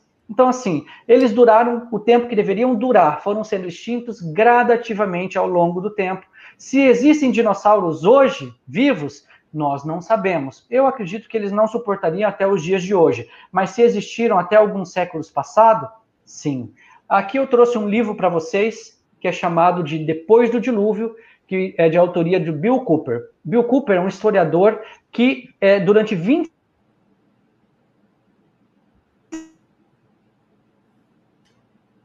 cinco anos, relatos, evidências, tanto. A internet do Ever está. Tá, tá... Travou? Travou um pouco, mas travou, mas você está falando sobre o livro, né? Depois do dilúvio. Isso. Esse livro aqui é resultado de uma pesquisa de 25 anos, ganhou prêmio, e ele traz evidências arqueológicas, históricas e antropológicas de avistamento de dinossauros é, e répteis aquáticos e voadores até o século XVIII, em todos os continentes. Todas as culturas deixaram relatados é, informações de avistamento desses animais, e alguns, muitos deles eram chamados de dragões. Mas, quando as pessoas que avistaram iam descrever, bate exato com o que a gente conhece hoje como sendo dinossauros. É, engraçado que o Gabriel ele faz uma, uma pergunta aqui, Gabriel Diniz faz uma pergunta mas esta falta de oxigênio na atmosfera poderia diminuir o tempo de vida dos humanos. É interessante que nós vemos, né, exatamente na época, no pós-dilúvio, que é uma queda abrupta da expectativa de vida das pessoas no relato bíblico, não é isso? É, exatamente. Foi, na verdade, a, a, diminuição da longevidade humana, ela se deu a múltiplos fatores, não foi a um só, né? Alguns alguns fatores eram esses, a diminuição do nível de oxigênio. Nós temos pesquisas publicadas em periódicos científicos hoje, mostrando que tanto tomates, espécies vegetais, quanto insetos, eles crescem quando são colocados num ambiente controlado com uma concentração de oxigênio maior. É, hoje, libélulas que são desse tamanho, nós encontramos nos fósseis com um metro de diâmetro. Esses animais viveram numa concentração de oxigênio muito maior. Então, seres humanos também poderiam correr sem se cansar antes do dilúvio, ainda numa concentração muito maior de oxigênio. Agora, depois do dilúvio, tudo mais dificultoso com a diminuição é, desse gás que é tão importante para a manutenção da vida na Terra. É, jogar um esportista, um jogador de futebol, quando vai competir em uma altitude maior, né? Ele tem que se adaptar, porque existe uma concentração um pouco menor de oxigênio ali e ele sente imediatamente isso. Então é muito importante a concentração de oxigênio. O Everton, vamos entrar aqui para algumas perguntas. Tem um, você mostrou o Amber aí, e tem uma pergunta aqui sobre clonagem, né? Que eu acredito que, que no filme eles, eles a questão da clonagem é tirando o sangue do dinossauro dentro de um inseto que está dentro, que está no Amber, não é isso? Acho que ele travou mais uma vez. A internet dele está travando um pouco. Deixa eu ver se eu vejo aqui. Oi, tá ouvindo bem? Eu tô. Vocês estão me ouvindo? Estamos. Agora estamos, estamos ouvindo. Estamos ouvindo. Legal. Olha aqui. Então- esse é um âmbar. Hum. Esse âmbar aqui, de acordo com a ficção Jurassic Park, eles teriam encontrado um dinossauro, mas esse inseto ficou aprisionado numa resina de árvore, que depois endurece e a gente chama de âmbar. E aí eles tirariam o conteúdo estomacal de dentro desse inseto, com DNA preservado, eles replicariam, né, numa tecnologia que a gente utiliza hoje dentro da genética, para copiar esse genoma desse é, é, DNA que seria de dinossauros não teria, não estaria completo, mas eles completariam com DNA de outros animais. Isso dentro do filme Jurassic Park. Seria Bom, foi tentado e já foi publicado cientificamente isso. Pouca gente sabe. Olha que a gente está trazendo inédito aqui para vocês do Defesa da Fé. É, foi publicado na PLOS ONE que eles encontraram um inseto aprisionado não dentro de um âmbar, porque o âmbar eles consideram que tenha mais de é, é, da era mesozoica, com milhões e milhões de anos, né? Que eles encontram copal, que seria uma resina em processo ainda de fossilização até virar âmbar. E esse inseto, então, seria do, do Cenozoico, né? Ou seja, seria mais recente. E aí foi tentar investigar para ver se no conteúdo estomacal desse inseto teria DNA. O que, que eles conseguiram encontrar? Nada. Sabe por quê? Porque moléculas orgânicas não, duram muito tempo na natureza. E nós sabemos que dentro de vocês que estão me assistindo aí, existe bactérias. Dentro de mim existe bactérias. Essas bactérias, a partir do momento que a gente morre, ela, ela cumpre o papel de decompor a nossa carne, nossos tecidos. E assim também é dentro de um inseto. O conteúdo foi totalmente digerido por enzimas e bactérias dentro do inseto, só sobrou a casquinha de fora, que a gente chama de exoesqueleto. Por quê? Porque está em contato com âmbar, que tem propriedades antibacterianas. Mas o conteúdo estomacal foi totalmente digerido. Não sobra DNA na natureza. Então não é possível fazer um dinossauro, porque DNA não dura milhões e milhões de anos. Então não é possível clonar, porque nós não temos o DNA, mesmo no inseto lá no âmbar, né? O DNA já teria sido absolutamente destruído. Everton, antes Exatamente. de nós continuarmos, você podia me mostrar os seus livros? Você, Everton é autor de três livros. Você podia mostrar aí os livros? Você tem eles aí? Os tem aí? Tenho, sim. Então, esse aqui é o meu primeiro e segundo filho. Deixa eu ver. Aqui. Peraí, você está você tá muito rápido. Tá, é o Velociraptor, né? Aquele. aí, aí, eu, publiquei, eu publiquei esses dois livros em conjunto, juntamente, no mesmo dia, em 2018, que é o Revisitando as Origens, que é um livro criacionista, né, que eu falo bastante sobre Bíblia, dinossauros, Arco do Dilúvio, Adão e Eva e tudo mais, a partir de uma perspectiva bíblica e científica. E escrevi esse outro livro aqui, que é a Teoria do Design Inteligente, Evidências Científicas no campo das ciências biológicas e da saúde. Então, esse livro aqui, ele é um livro que não fala nada sobre Bíblia, não fala nada sobre Deus, trata apenas o evolucionismo e questões positivas da, do, da teoria do design inteligente. Como nós vemos questões da vida hoje, da biologia e da saúde confiável, existem evidências, artigos científicos que apoiam ela em, nas mais diversas áreas do conhecimento humano. É isso que eu trago aqui para vocês nesses dois livros. E agora, recentemente, antes da pandemia, acabei de lançar um livro paradidático infanto-juvenil, que é o Curiosidades sobre Dinossauros, 30 fatos científicos que Hollywood não mostrou para gente, mas a gente mostra aqui no Defesa da Fé. Então, aquele pessoal que está assistindo, e principalmente para esse, esse livro é mais voltado para as crianças, né? Infanto juvenil e infantil, não é isso? Esse último? Na verdade, eu tentei é, é, utilizar uma técnica de redação que contemplasse, né, que chamasse a atenção tanto de crianças, adolescentes, a universitários.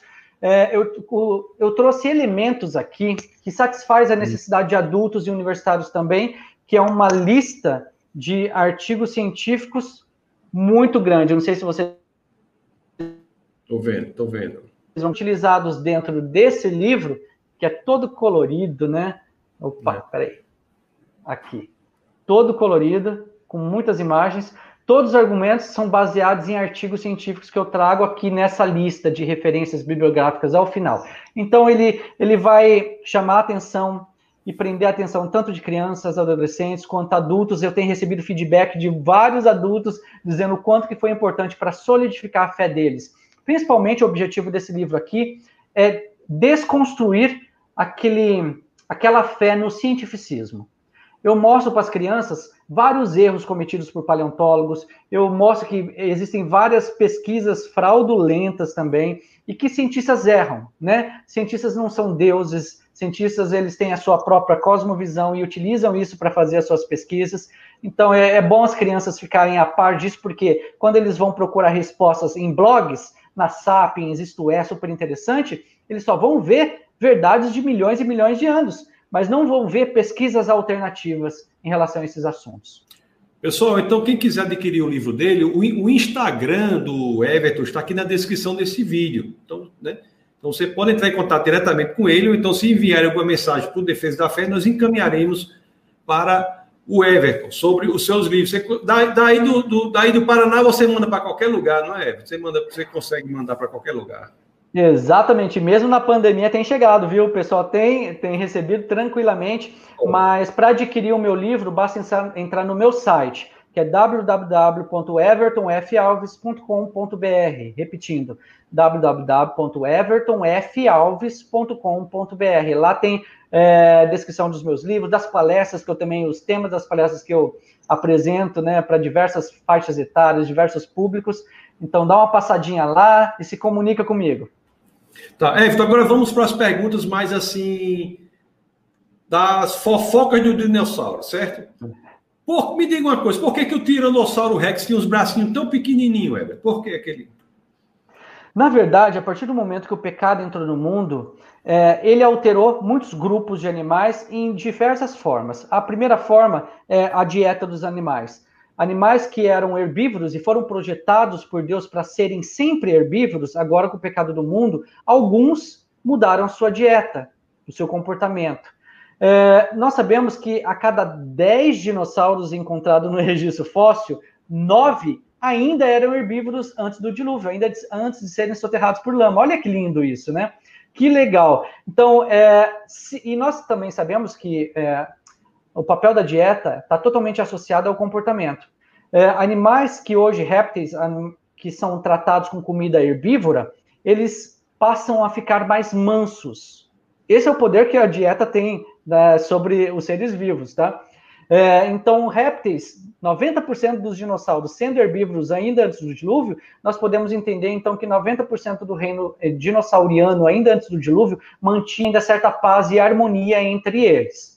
Não, estou falando somente da parte desse grupo, porque 90% deles eram herbívoros. Como sabemos disso? Foi publicado em revistas na Nature, na Science, mostrando que o cocô fossilizado desses dinossauros, é que eu trouxe um para vocês, que a gente chama de coprólito, quando a gente aplica alguns ácidos aqui para dissolver, a gente encontra comida à base de plantas, e os cientistas ficaram chocados com isso, porque se imaginava que a maioria dos dinossauros eram carnívoros. Só que quando foram analisar os seus cocôs, viram que a maioria deles ainda eram herbívoros antes de serem soterrados.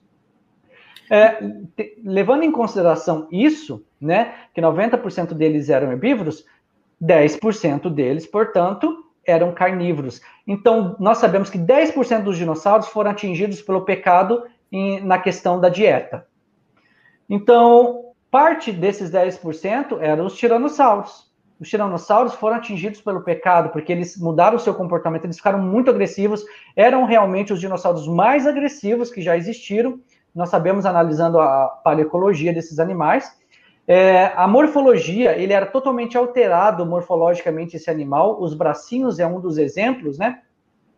Esses bracinhos eram pequenos, mas não é porque eram pequenos que não tinham função.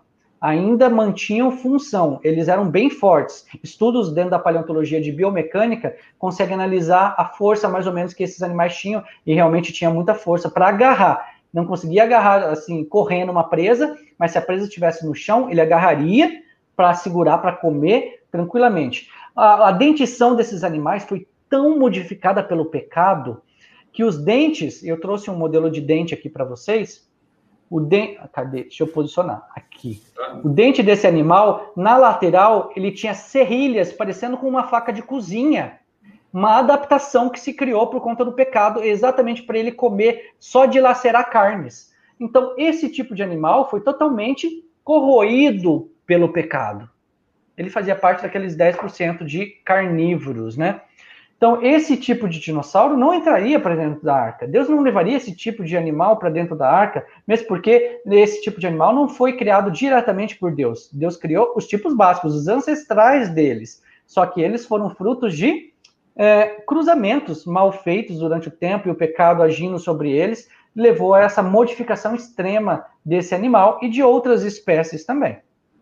Outra coisa, uma pergunta que eu acho interessante é a seguinte: me diga, os dinossauros, havia dinossauros com pena, que, exist, que tinham penas?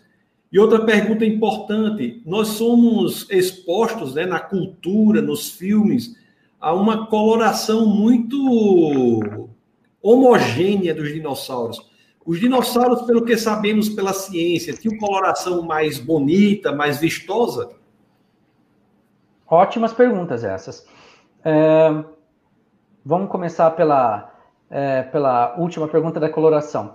Ah, nós encontramos dinossauros de todos os formatos, todos os tipos de fósseis, e alguns fósseis mantêm preservada a pele desse animal, ou seja, a, a, a, não é a pele na forma de carcaça, né, de carne ali em decomposição, não, não é isso. Nós encontramos tecidos moles substituídos por minerais, ou seja, endureceram e viraram rocha. É, é, eu não peguei nenhum exemplo aqui, mas é, toda a carne foi substituída por mineral, mas dá para ver a pele ainda cheia de escama desse animal. E algum, quando a gente vai analisar em microscópio óptico de varredura, a gente vê o formato de algumas organelas preservadas, organelas que vivem dentro de células, né? Quais tipos de organelas? Que a gente chama de melanossomas. Melanossomas são organelas responsáveis por produzir melanina, que dá é o pigmento que dá a cor da pele da, dos seres vivos, né? E de penas, de pássaros e tudo mais. Todos nós temos melanossomas que produzem a nossa melanina, né? Alguns são mais escuros, né? Outros são mais clarinhos. Isso depende da quantidade de melanina que é produzida. Então, alguns preservaram essa, esse eumelanosoma. Melanossomas têm dois tipos: em forma de salsicha que a gente chama de eumelanosoma, que produz a eumelanina, que dá a coloração mais escura, marronzada ou preta. E nós temos a felmelanina, que ela é redondinha, em forma de bolinha. E é, ela dá a coloração mais avermelhada a amarelo. Então, a partir, do, a partir da análise da morfologia desses melanossomas, a gente consegue inferir a cor desses animais que eles tinham quando eram vivos. Então, é muito interessante isso. Olha só o nível de tecnologia que nós temos para inferir a cor desses bichos, a partir de é, organelas fossilizadas, que viraram pedra, né? É, agora, se eles tinham penas ou não. a comunidade criacionista cristã. E a, e a né, coloração como era? era? Era era como esta que nós vemos nos filmes ou era mais vistosa, mais ah, boa. várias cores? É, Jurassic Park mostra ele sempre meio verde, musgo, acinzentado, né? Mas não, eles eram coloridos. Nós encontramos cores diferenciadas em, em tanto em ornitísquios quanto terópodes, quanto saurópodes. Então, muitos deles tinham faixas coloridas também. Eram, assim, era coisa linda de se ver. É, e, para mim, isso não é um problema, eles serem coloridos. Pelo contrário, mostra mais ainda a grandiosidade do poder desse Deus. Que misericórdia, né? Levando em consideração que tudo que foi criado foi criado para o ser humano contemplar. Imagina esses animais coloridos. Deixaríamos é, nós, seres humanos antediluvianos, mais contemplativos ainda em relação ao tamanho do poder desse Pai amoroso, né? Então, eles eram de todas as cores, de todos os tamanhos e de todos os formatos. E agora as penas. Eles, alguns tinham penas Sim, é, durante muito tempo a, a, comunidade cristã foi resistente quanto a essa questão da pena, né? Não, porque se tiver pena, então os evolucionistas estão certos, né? De que as aves que existem hoje são descendentes de dinossauros. Não, uma coisa não anula a outra. Primeira coisa, eles tinham penas. Nós sabemos até agora, até os melhores estudos publicados, que pelo menos é, dois grupos de dinossauros tinham penas, que são os dromeosaurídeos, que eram répteis terópodes, que andavam sobre duas patas, é, mas menorzinhos, né?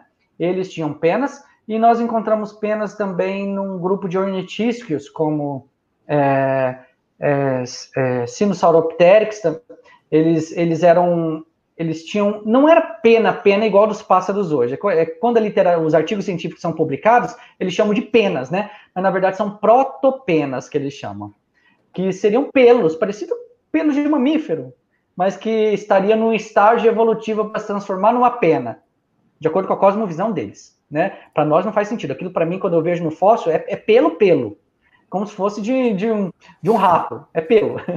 Mas eles chamam de protopenas porque eles querem dizer que é um estágio intermediário em que os dinossauros estavam se transformando em aves. Mas não tem nada a ver.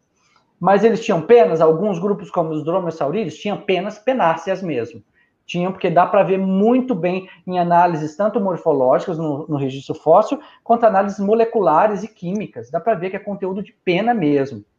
Eles tinham penas, pelo menos os dromeosaurídeos, que é um grupo específico dos dinossauros. Agora, T-Rex tinha penas? Não. Foi analisado é, é, essas camadas de tecidos moles, petrificados desses é, T-Rex, foi encontrado em várias regiões do corpo dele, e nenhum mostra é, pontos de ancoragem de penas, só escamas. Então, o Tiranossauro Rex não tinha pena.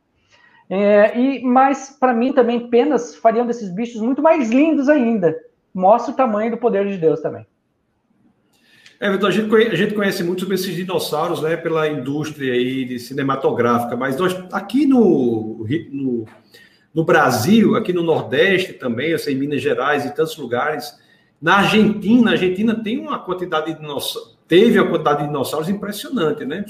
Então há dinossauros aqui da nossa região que nós não conhecemos. E você não acha que deveríamos ter mais acesso a esse tipo de, de estudo desses dinossauros locais? É, dá até raiva quando a gente fica vendo as crianças e adolescentes falando tanto de T-Rex, T-Rex, T-Rex. T-Rex é um dinossauro que foi encontrado norte-americano, lá dos Estados Unidos. Então, assim, por que a gente dá tanto valor a esses dinossauros encontrados lá, mas desconhece os nossos próprios dinossauros? Os dinossauros que foram encontrados no Brasil, eles eram muito mais lindos, muito mais diferentões, né? Era uma diversidade incrível que Deus deixou é, para esses animais que foram fossilizados aqui na nossa região, né? Nós temos poucos dinossauros, infelizmente, viu? No Brasil, nós temos mais ou menos catalogados cerca de 35 espécies de dinossauros, tanto saurópodes, é, ornitísticos não, é, quanto terópodes. Ornitísticos, nós só sobrou as pegadas deles aqui, nós não temos restos do corpo de nenhum é. Mas o problema é que quando a gente compara esses 35 espécies encontradas aqui no Brasil com as espécies encontradas, com o número de espécies encontradas na Argentina, a gente chora porque na Argentina foi encontrado cerca de 120 espécies de dinossauros. Eles têm muito mais dinossauros lá do que nós temos aqui. Então, em algumas coisas, a Argentina está à frente do Brasil, viu? Em relação à paleontologia, é uma delas, porque também a paleontologia lá é, começou desde o século XIX, né? E aqui no Brasil, é, o estudo dos dinossauros começou na década de 60, 70, por aí. Então, assim, é muito recente o estudo da paleontologia de dinossauros aqui no Brasil, e enquanto lá eles já são peritos há muito tempo nisso. O, o argentinossauro é um, uma espécie relevante, né? É porque é, foi o maior saurópode já descrito, a maior é, grupo, né, que é um titanossauro, maior grupo saurópode pescoçudo foi encontrado na Argentina. Ou seja, eles estavam aqui na América do Sul, os maiores maiorões. Isso é muito legal, porque é, é, Argentinossauro, junto com, com outros é, dois dinossauros maiores, são os maiores do mundo, né? Eles foram parar lá no Museu de História Natural da, de, de Nova York, né? Estão expostos lá, o Patagotitan, também foi encontrado aqui na Argentina, na região da Patagônia, está exposto lá, exatamente como os maiores do mundo, e que são aqui, nossos vizinhos, né? Estavam aqui antes do dilúvio. Everton, vem cá, e o dragão de Komodo, né? Eu queria falar sobre, sobre o dragão de Komodo, se ele poderia ser considerado em algum sentido, um tipo de dinossauro, e depois falar sobre a questão dos dragões. Então, dragão de Komodo, você. É, assim, é interessante essa, essa questão, porque crianças me perguntam isso também. Ah, a iguana marinha, que é única no mundo, né? É, porque a maioria das iguanas são terrestres, né? A única marinha foi encontrada nas Ilhas Galápagos, lá no Equador. Elas são descendentes de dinossauros? Os dragões de Komodo, que foi encontrado na ilha de Komodo, lá na Indonésia, são descendentes de dinossauros porque são répteis muito estranhos e feios. Não, não são dinossauros. Nós não temos nenhum dinossauro é, que a gente já avistou hoje em dia, né, seja ele direto ou indireto na forma de descendentes vivos hoje. Por quê? Porque quando a gente vai é, é, classificar como um dinossauro, a gente usa algumas características. Existem cerca de 25 características para a gente é, fazer um checklist. É ou não é um dinossauro, né? Vou citar três principais aqui para vocês. Para a gente dizer o que é e o que não é um dinossauro, a gente tem que olhar o pescoço dele. Os dinossauros tinham um pescoço em forma de S. Nenhum animal hoje, réptil, tem o pescoço em forma de S. Outro fator, os dinossauros tinham as pernas diretamente abaixo do seu corpo, como colunas, igual os elefantes, colunares. Nenhum réptil hoje tem essas, essas pernas debaixo dos seus. Quando a gente pega o crocodilo, por exemplo, as patas dos crocodilos eles ficam na lateral, por isso que ele anda serpenteando, não é debaixo do corpo. Então, isso é, são duas características para a gente dizer o que é e que não é um dinossauro. Vamos para a terceira. A terceira é analisar os ossos do quadril. Nós temos é, nos ossos, nossos ossos do quadril, os dinossauros também tinham três ossos, que é o ilho, o isquio e o pups. Esses três ossos, quando se juntam, formam um buraco, né? Que é onde se encaixa aqui nesse buraco a cabeça do fêmur. O fêmur é o maior osso da perna nossa, né? E os dinossauros também tinham fêmur. Então, onde se encaixa a cabeça do fêmur nesse buraco, nós temos esse buraco também mas nos dinossauros esse buraco era perfurado, era vazado. Nenhum animal vivo hoje ou extinto tinha esse, esse é, acetábulo perfurado que a gente chama. Só os dinossauros. Então, esses e mais várias outras características a gente utiliza para dizer o que é, e o que não é um dinossauro. Nenhum outro animal vivo hoje tem essas características. E essa questão do dragão, né? O dragão pode até ter, ser considerado como uma representação mitológica do dinossauro, mas fale um pouco sobre a questão do fogo, porque parece que o fogo é um acréscimo aí. O que é que você tem a dizer sobre isso? É, quando nós vamos analisar é, é, é, mitos ou histórias, sempre esses mitos ou histórias elas são baseadas em histórias reais, mas é como se fosse um telefone sem fio, em que aquela história real vai sendo passada para outras pessoas e lá no fim, ela chega de forma diferente, com alguns acréscimos. Nós entendemos que esses dragões, eles se encaixam nas descrições, avistamentos, né, relatos antropológicos ou arqueológicos, né, descrições desses dragões, é, muitos deles têm os formatos do que a gente conhece como sendo os dinossauros. Ah, esse, essas histórias de dragões da China, por exemplo, a China é muito rica em trazer conteúdos arqueológicos para a gente. Tem várias estatuetas de, do que eles colocam ali na forma de pedra como sendo um dragão, mas que tem todos os detalhes de grupos de animais como ornitísquios, saurópodes e terópodes, dinossauros. Então, o que chamavam de dragões, porque era o nome que eles conheciam na época, porque até então é, fósseis não haviam sido descobertos né, e desenterrados da forma como a gente conhece hoje, que só foram desenterrados a partir de 1800. Então, nessas é, é, comunidades antigas da China, eles chamavam de dragões. E dragões nós entendemos como sendo os dinossauros, sim, que saíram da arca e viveram ao longo dos séculos com os seres humanos, algumas, é, cada um com seu habitat, não conviviam juntamente, óbvio, né? Porque a partir do momento que eles saíram da arca, os seres humanos e os dinossauros já não tinham mais aquela harmonia, né? Aquela convivência. Os animais passaram a temer o ser humano. Mas esses dragões poderiam ser, sim, os dinossauros que foram avistados em muitas culturas ao redor de todos os continentes. Olha que incrível! Como assim? É, culturas de continentes separados, que supostamente nunca haviam entrado em contrato um com o outro, é, trazem relatos semelhantes desses animais chamados dragões. Não seria possível, seria uma grande coincidência, né, se isso acontecesse. Mas sim, é, várias culturas descrevem esses mesmos animais, esses mesmos dragões que a gente entende como sendo dinossauros. Maravilha. E que ficou preservado, e essa pesquisa de 25 anos traz no depois do dilúvio. Maravilha, maravilha. Everton, muito obrigado, amigo, por sua, pelo seu tempo, sua disponibilidade. Se as pessoas tiverem alguma pergunta mais específica, assim, podem colocar, que eu mando aqui para eles. Se aparecer agora, eu ainda coloco. O Everton, sigam o Everton lá na rede social dele, no Instagram. Ele é um especialista em dinossauros, é uma área em que eu não conheço tantos. Você conhece mais alguém assim que se dedica aqui a isso no Brasil? Assim?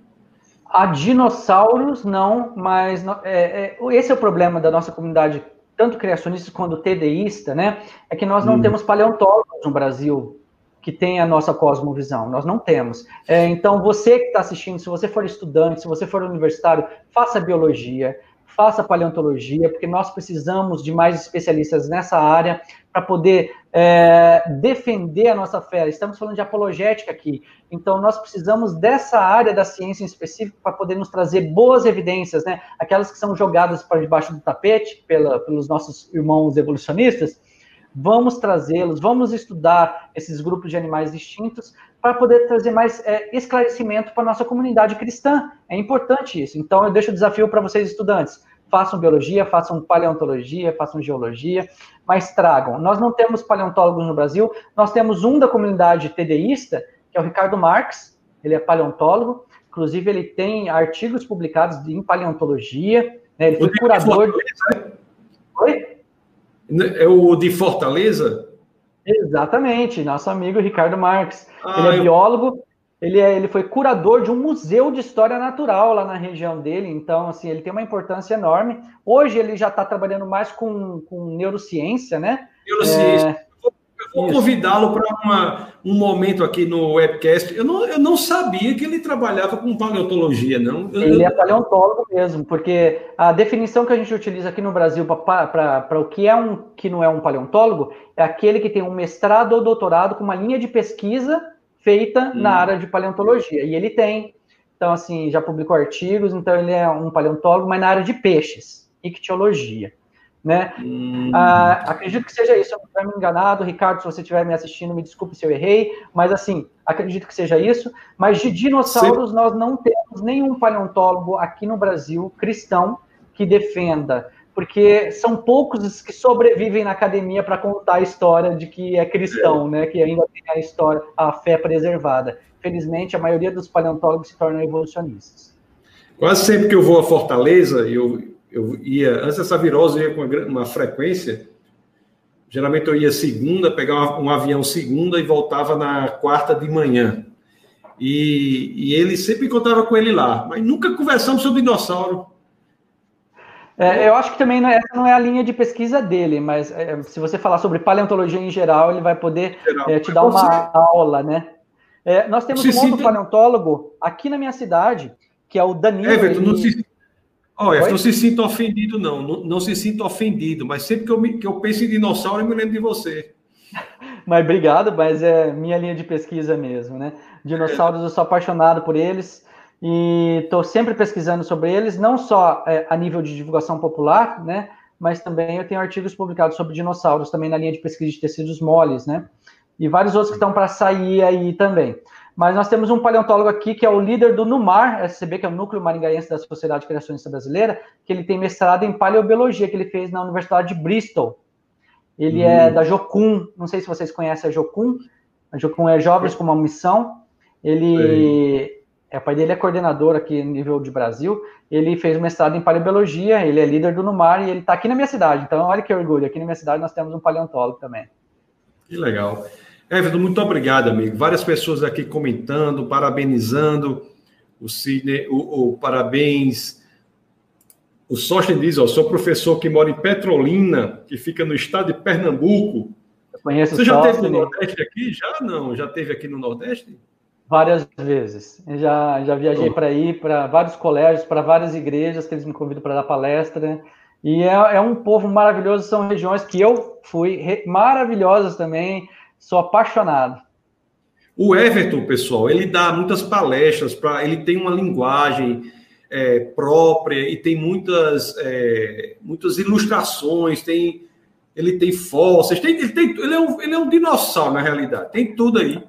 Então, dá muitas palestras aí sobre esse tema para escolas. Então, se você tem uma escola, se você quer, chama o Everton. Então, o Instagram dele está aqui no, na descrição do vídeo. Ele é um cara que sabe falar para criançada, sabe falar para adolescente. Ele, ele coloca os cabelos dele arrepiados assim, parecendo um dinossauro daqui. Tem uns que tem assim, com cabelo igual o teu, né? É, é, exatamente. É, é, ele faz esses cabelos assim, já para ficar parecido com o dinossauro. Então chama o Everton aí. Não Muita gente... colégios, mas aqui o meu desafio para cada um que estiver aqui, que for de igrejas diferentes que estão aqui, montem eventos criacionistas ou do design inteligente nas suas igrejas e nos convidem para ir. Pronto. E tem muita gente, ó, Deus abençoe, muito legal. A Jesse diz que vídeo maravilhoso. Jéssica é uma professora da Universidade Federal da área de saúde, é uma pessoa legal. de alto nível, viu? Alto nível. legal, Jéssica. Obrigado pela presença. Porque, viu? Ela, Jéssica é alto nível. Então, Obrigado, Jéssica. É, o Sidney diz assim, ó, muito esclarecedor sobre vários aspectos. Obrigado, professor Everton. Obrigado, pastor Tasso, Ministério da Defesa da Fé.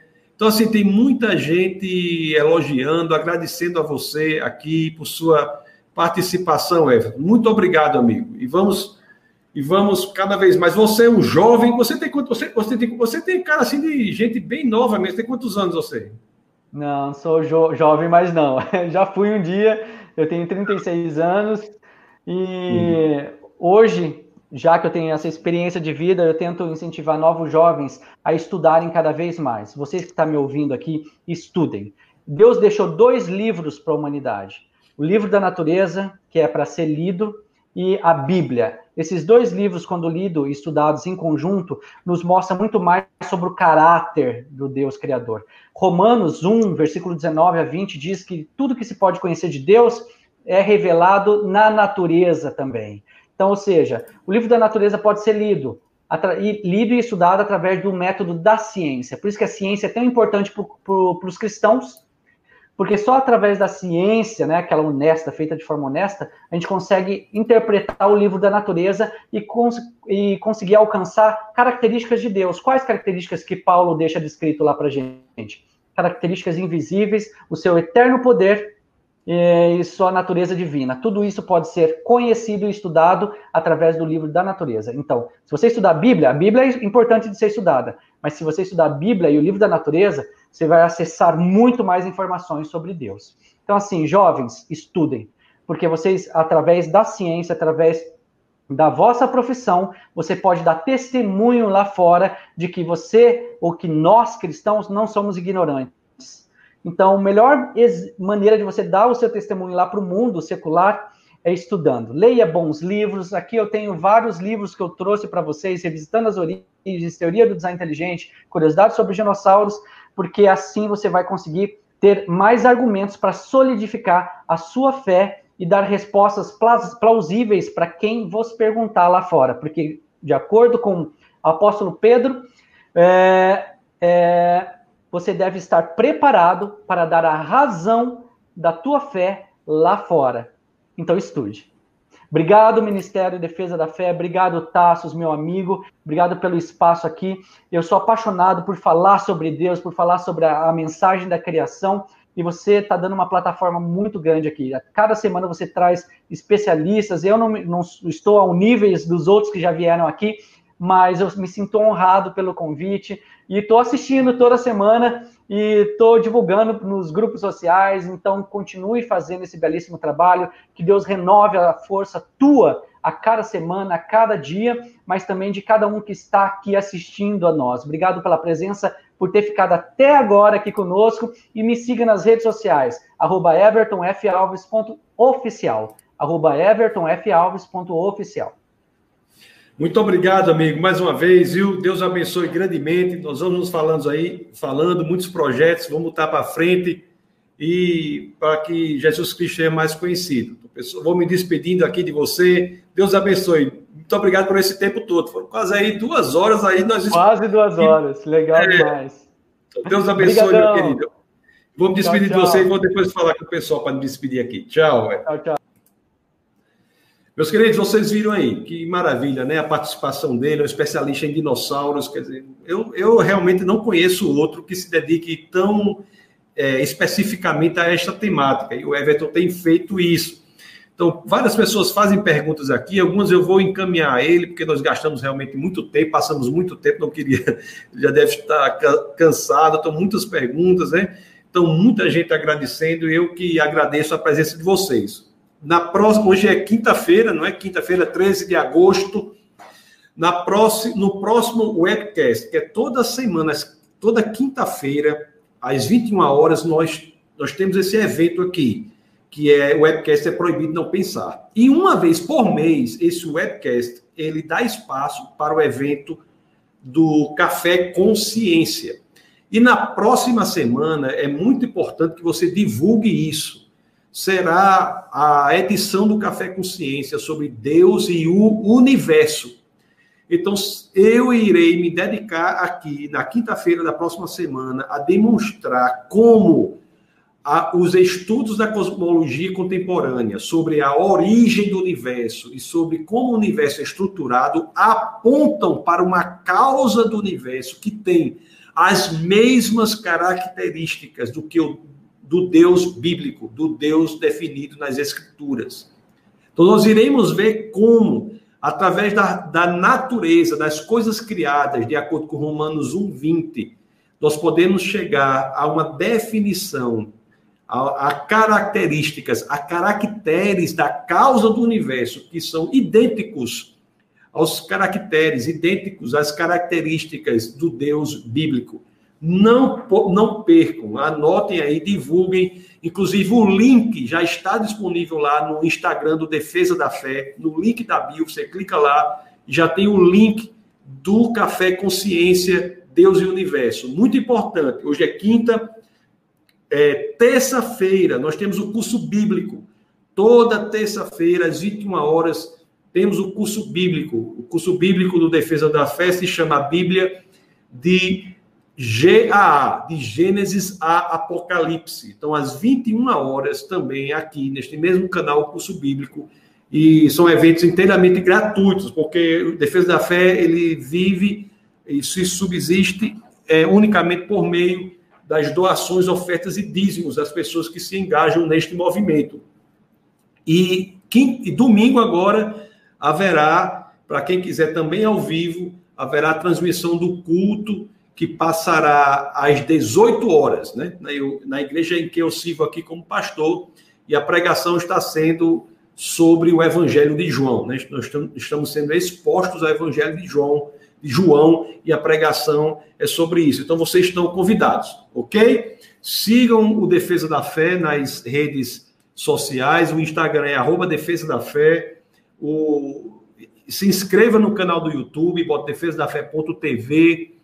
e, e divulgue esses links, esse material, para que mais e mais pessoas sejam atingidas, porque aqui no Defesa da Fé é proibido não pensar, e a nossa missão é exatamente apresentar as razões históricas, científicas e filosóficas para se seguir Jesus Cristo.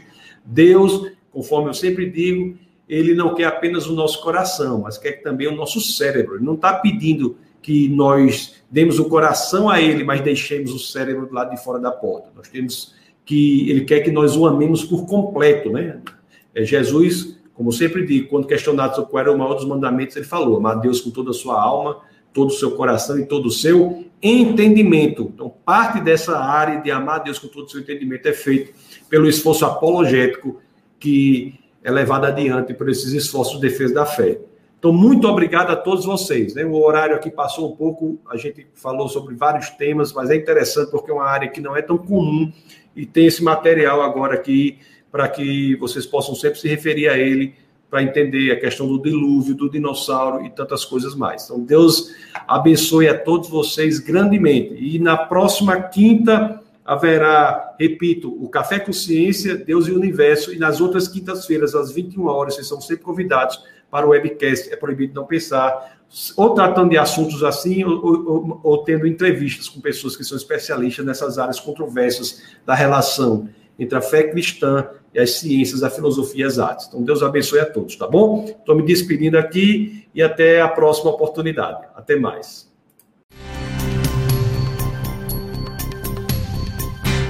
Essa foi uma produção do Ministério Internacional Defesa da Fé, um ministério comprometido em amar as pessoas, abraçar a verdade e glorificar a Deus. Para saber mais sobre o que fazemos, acesse defesadafé.org.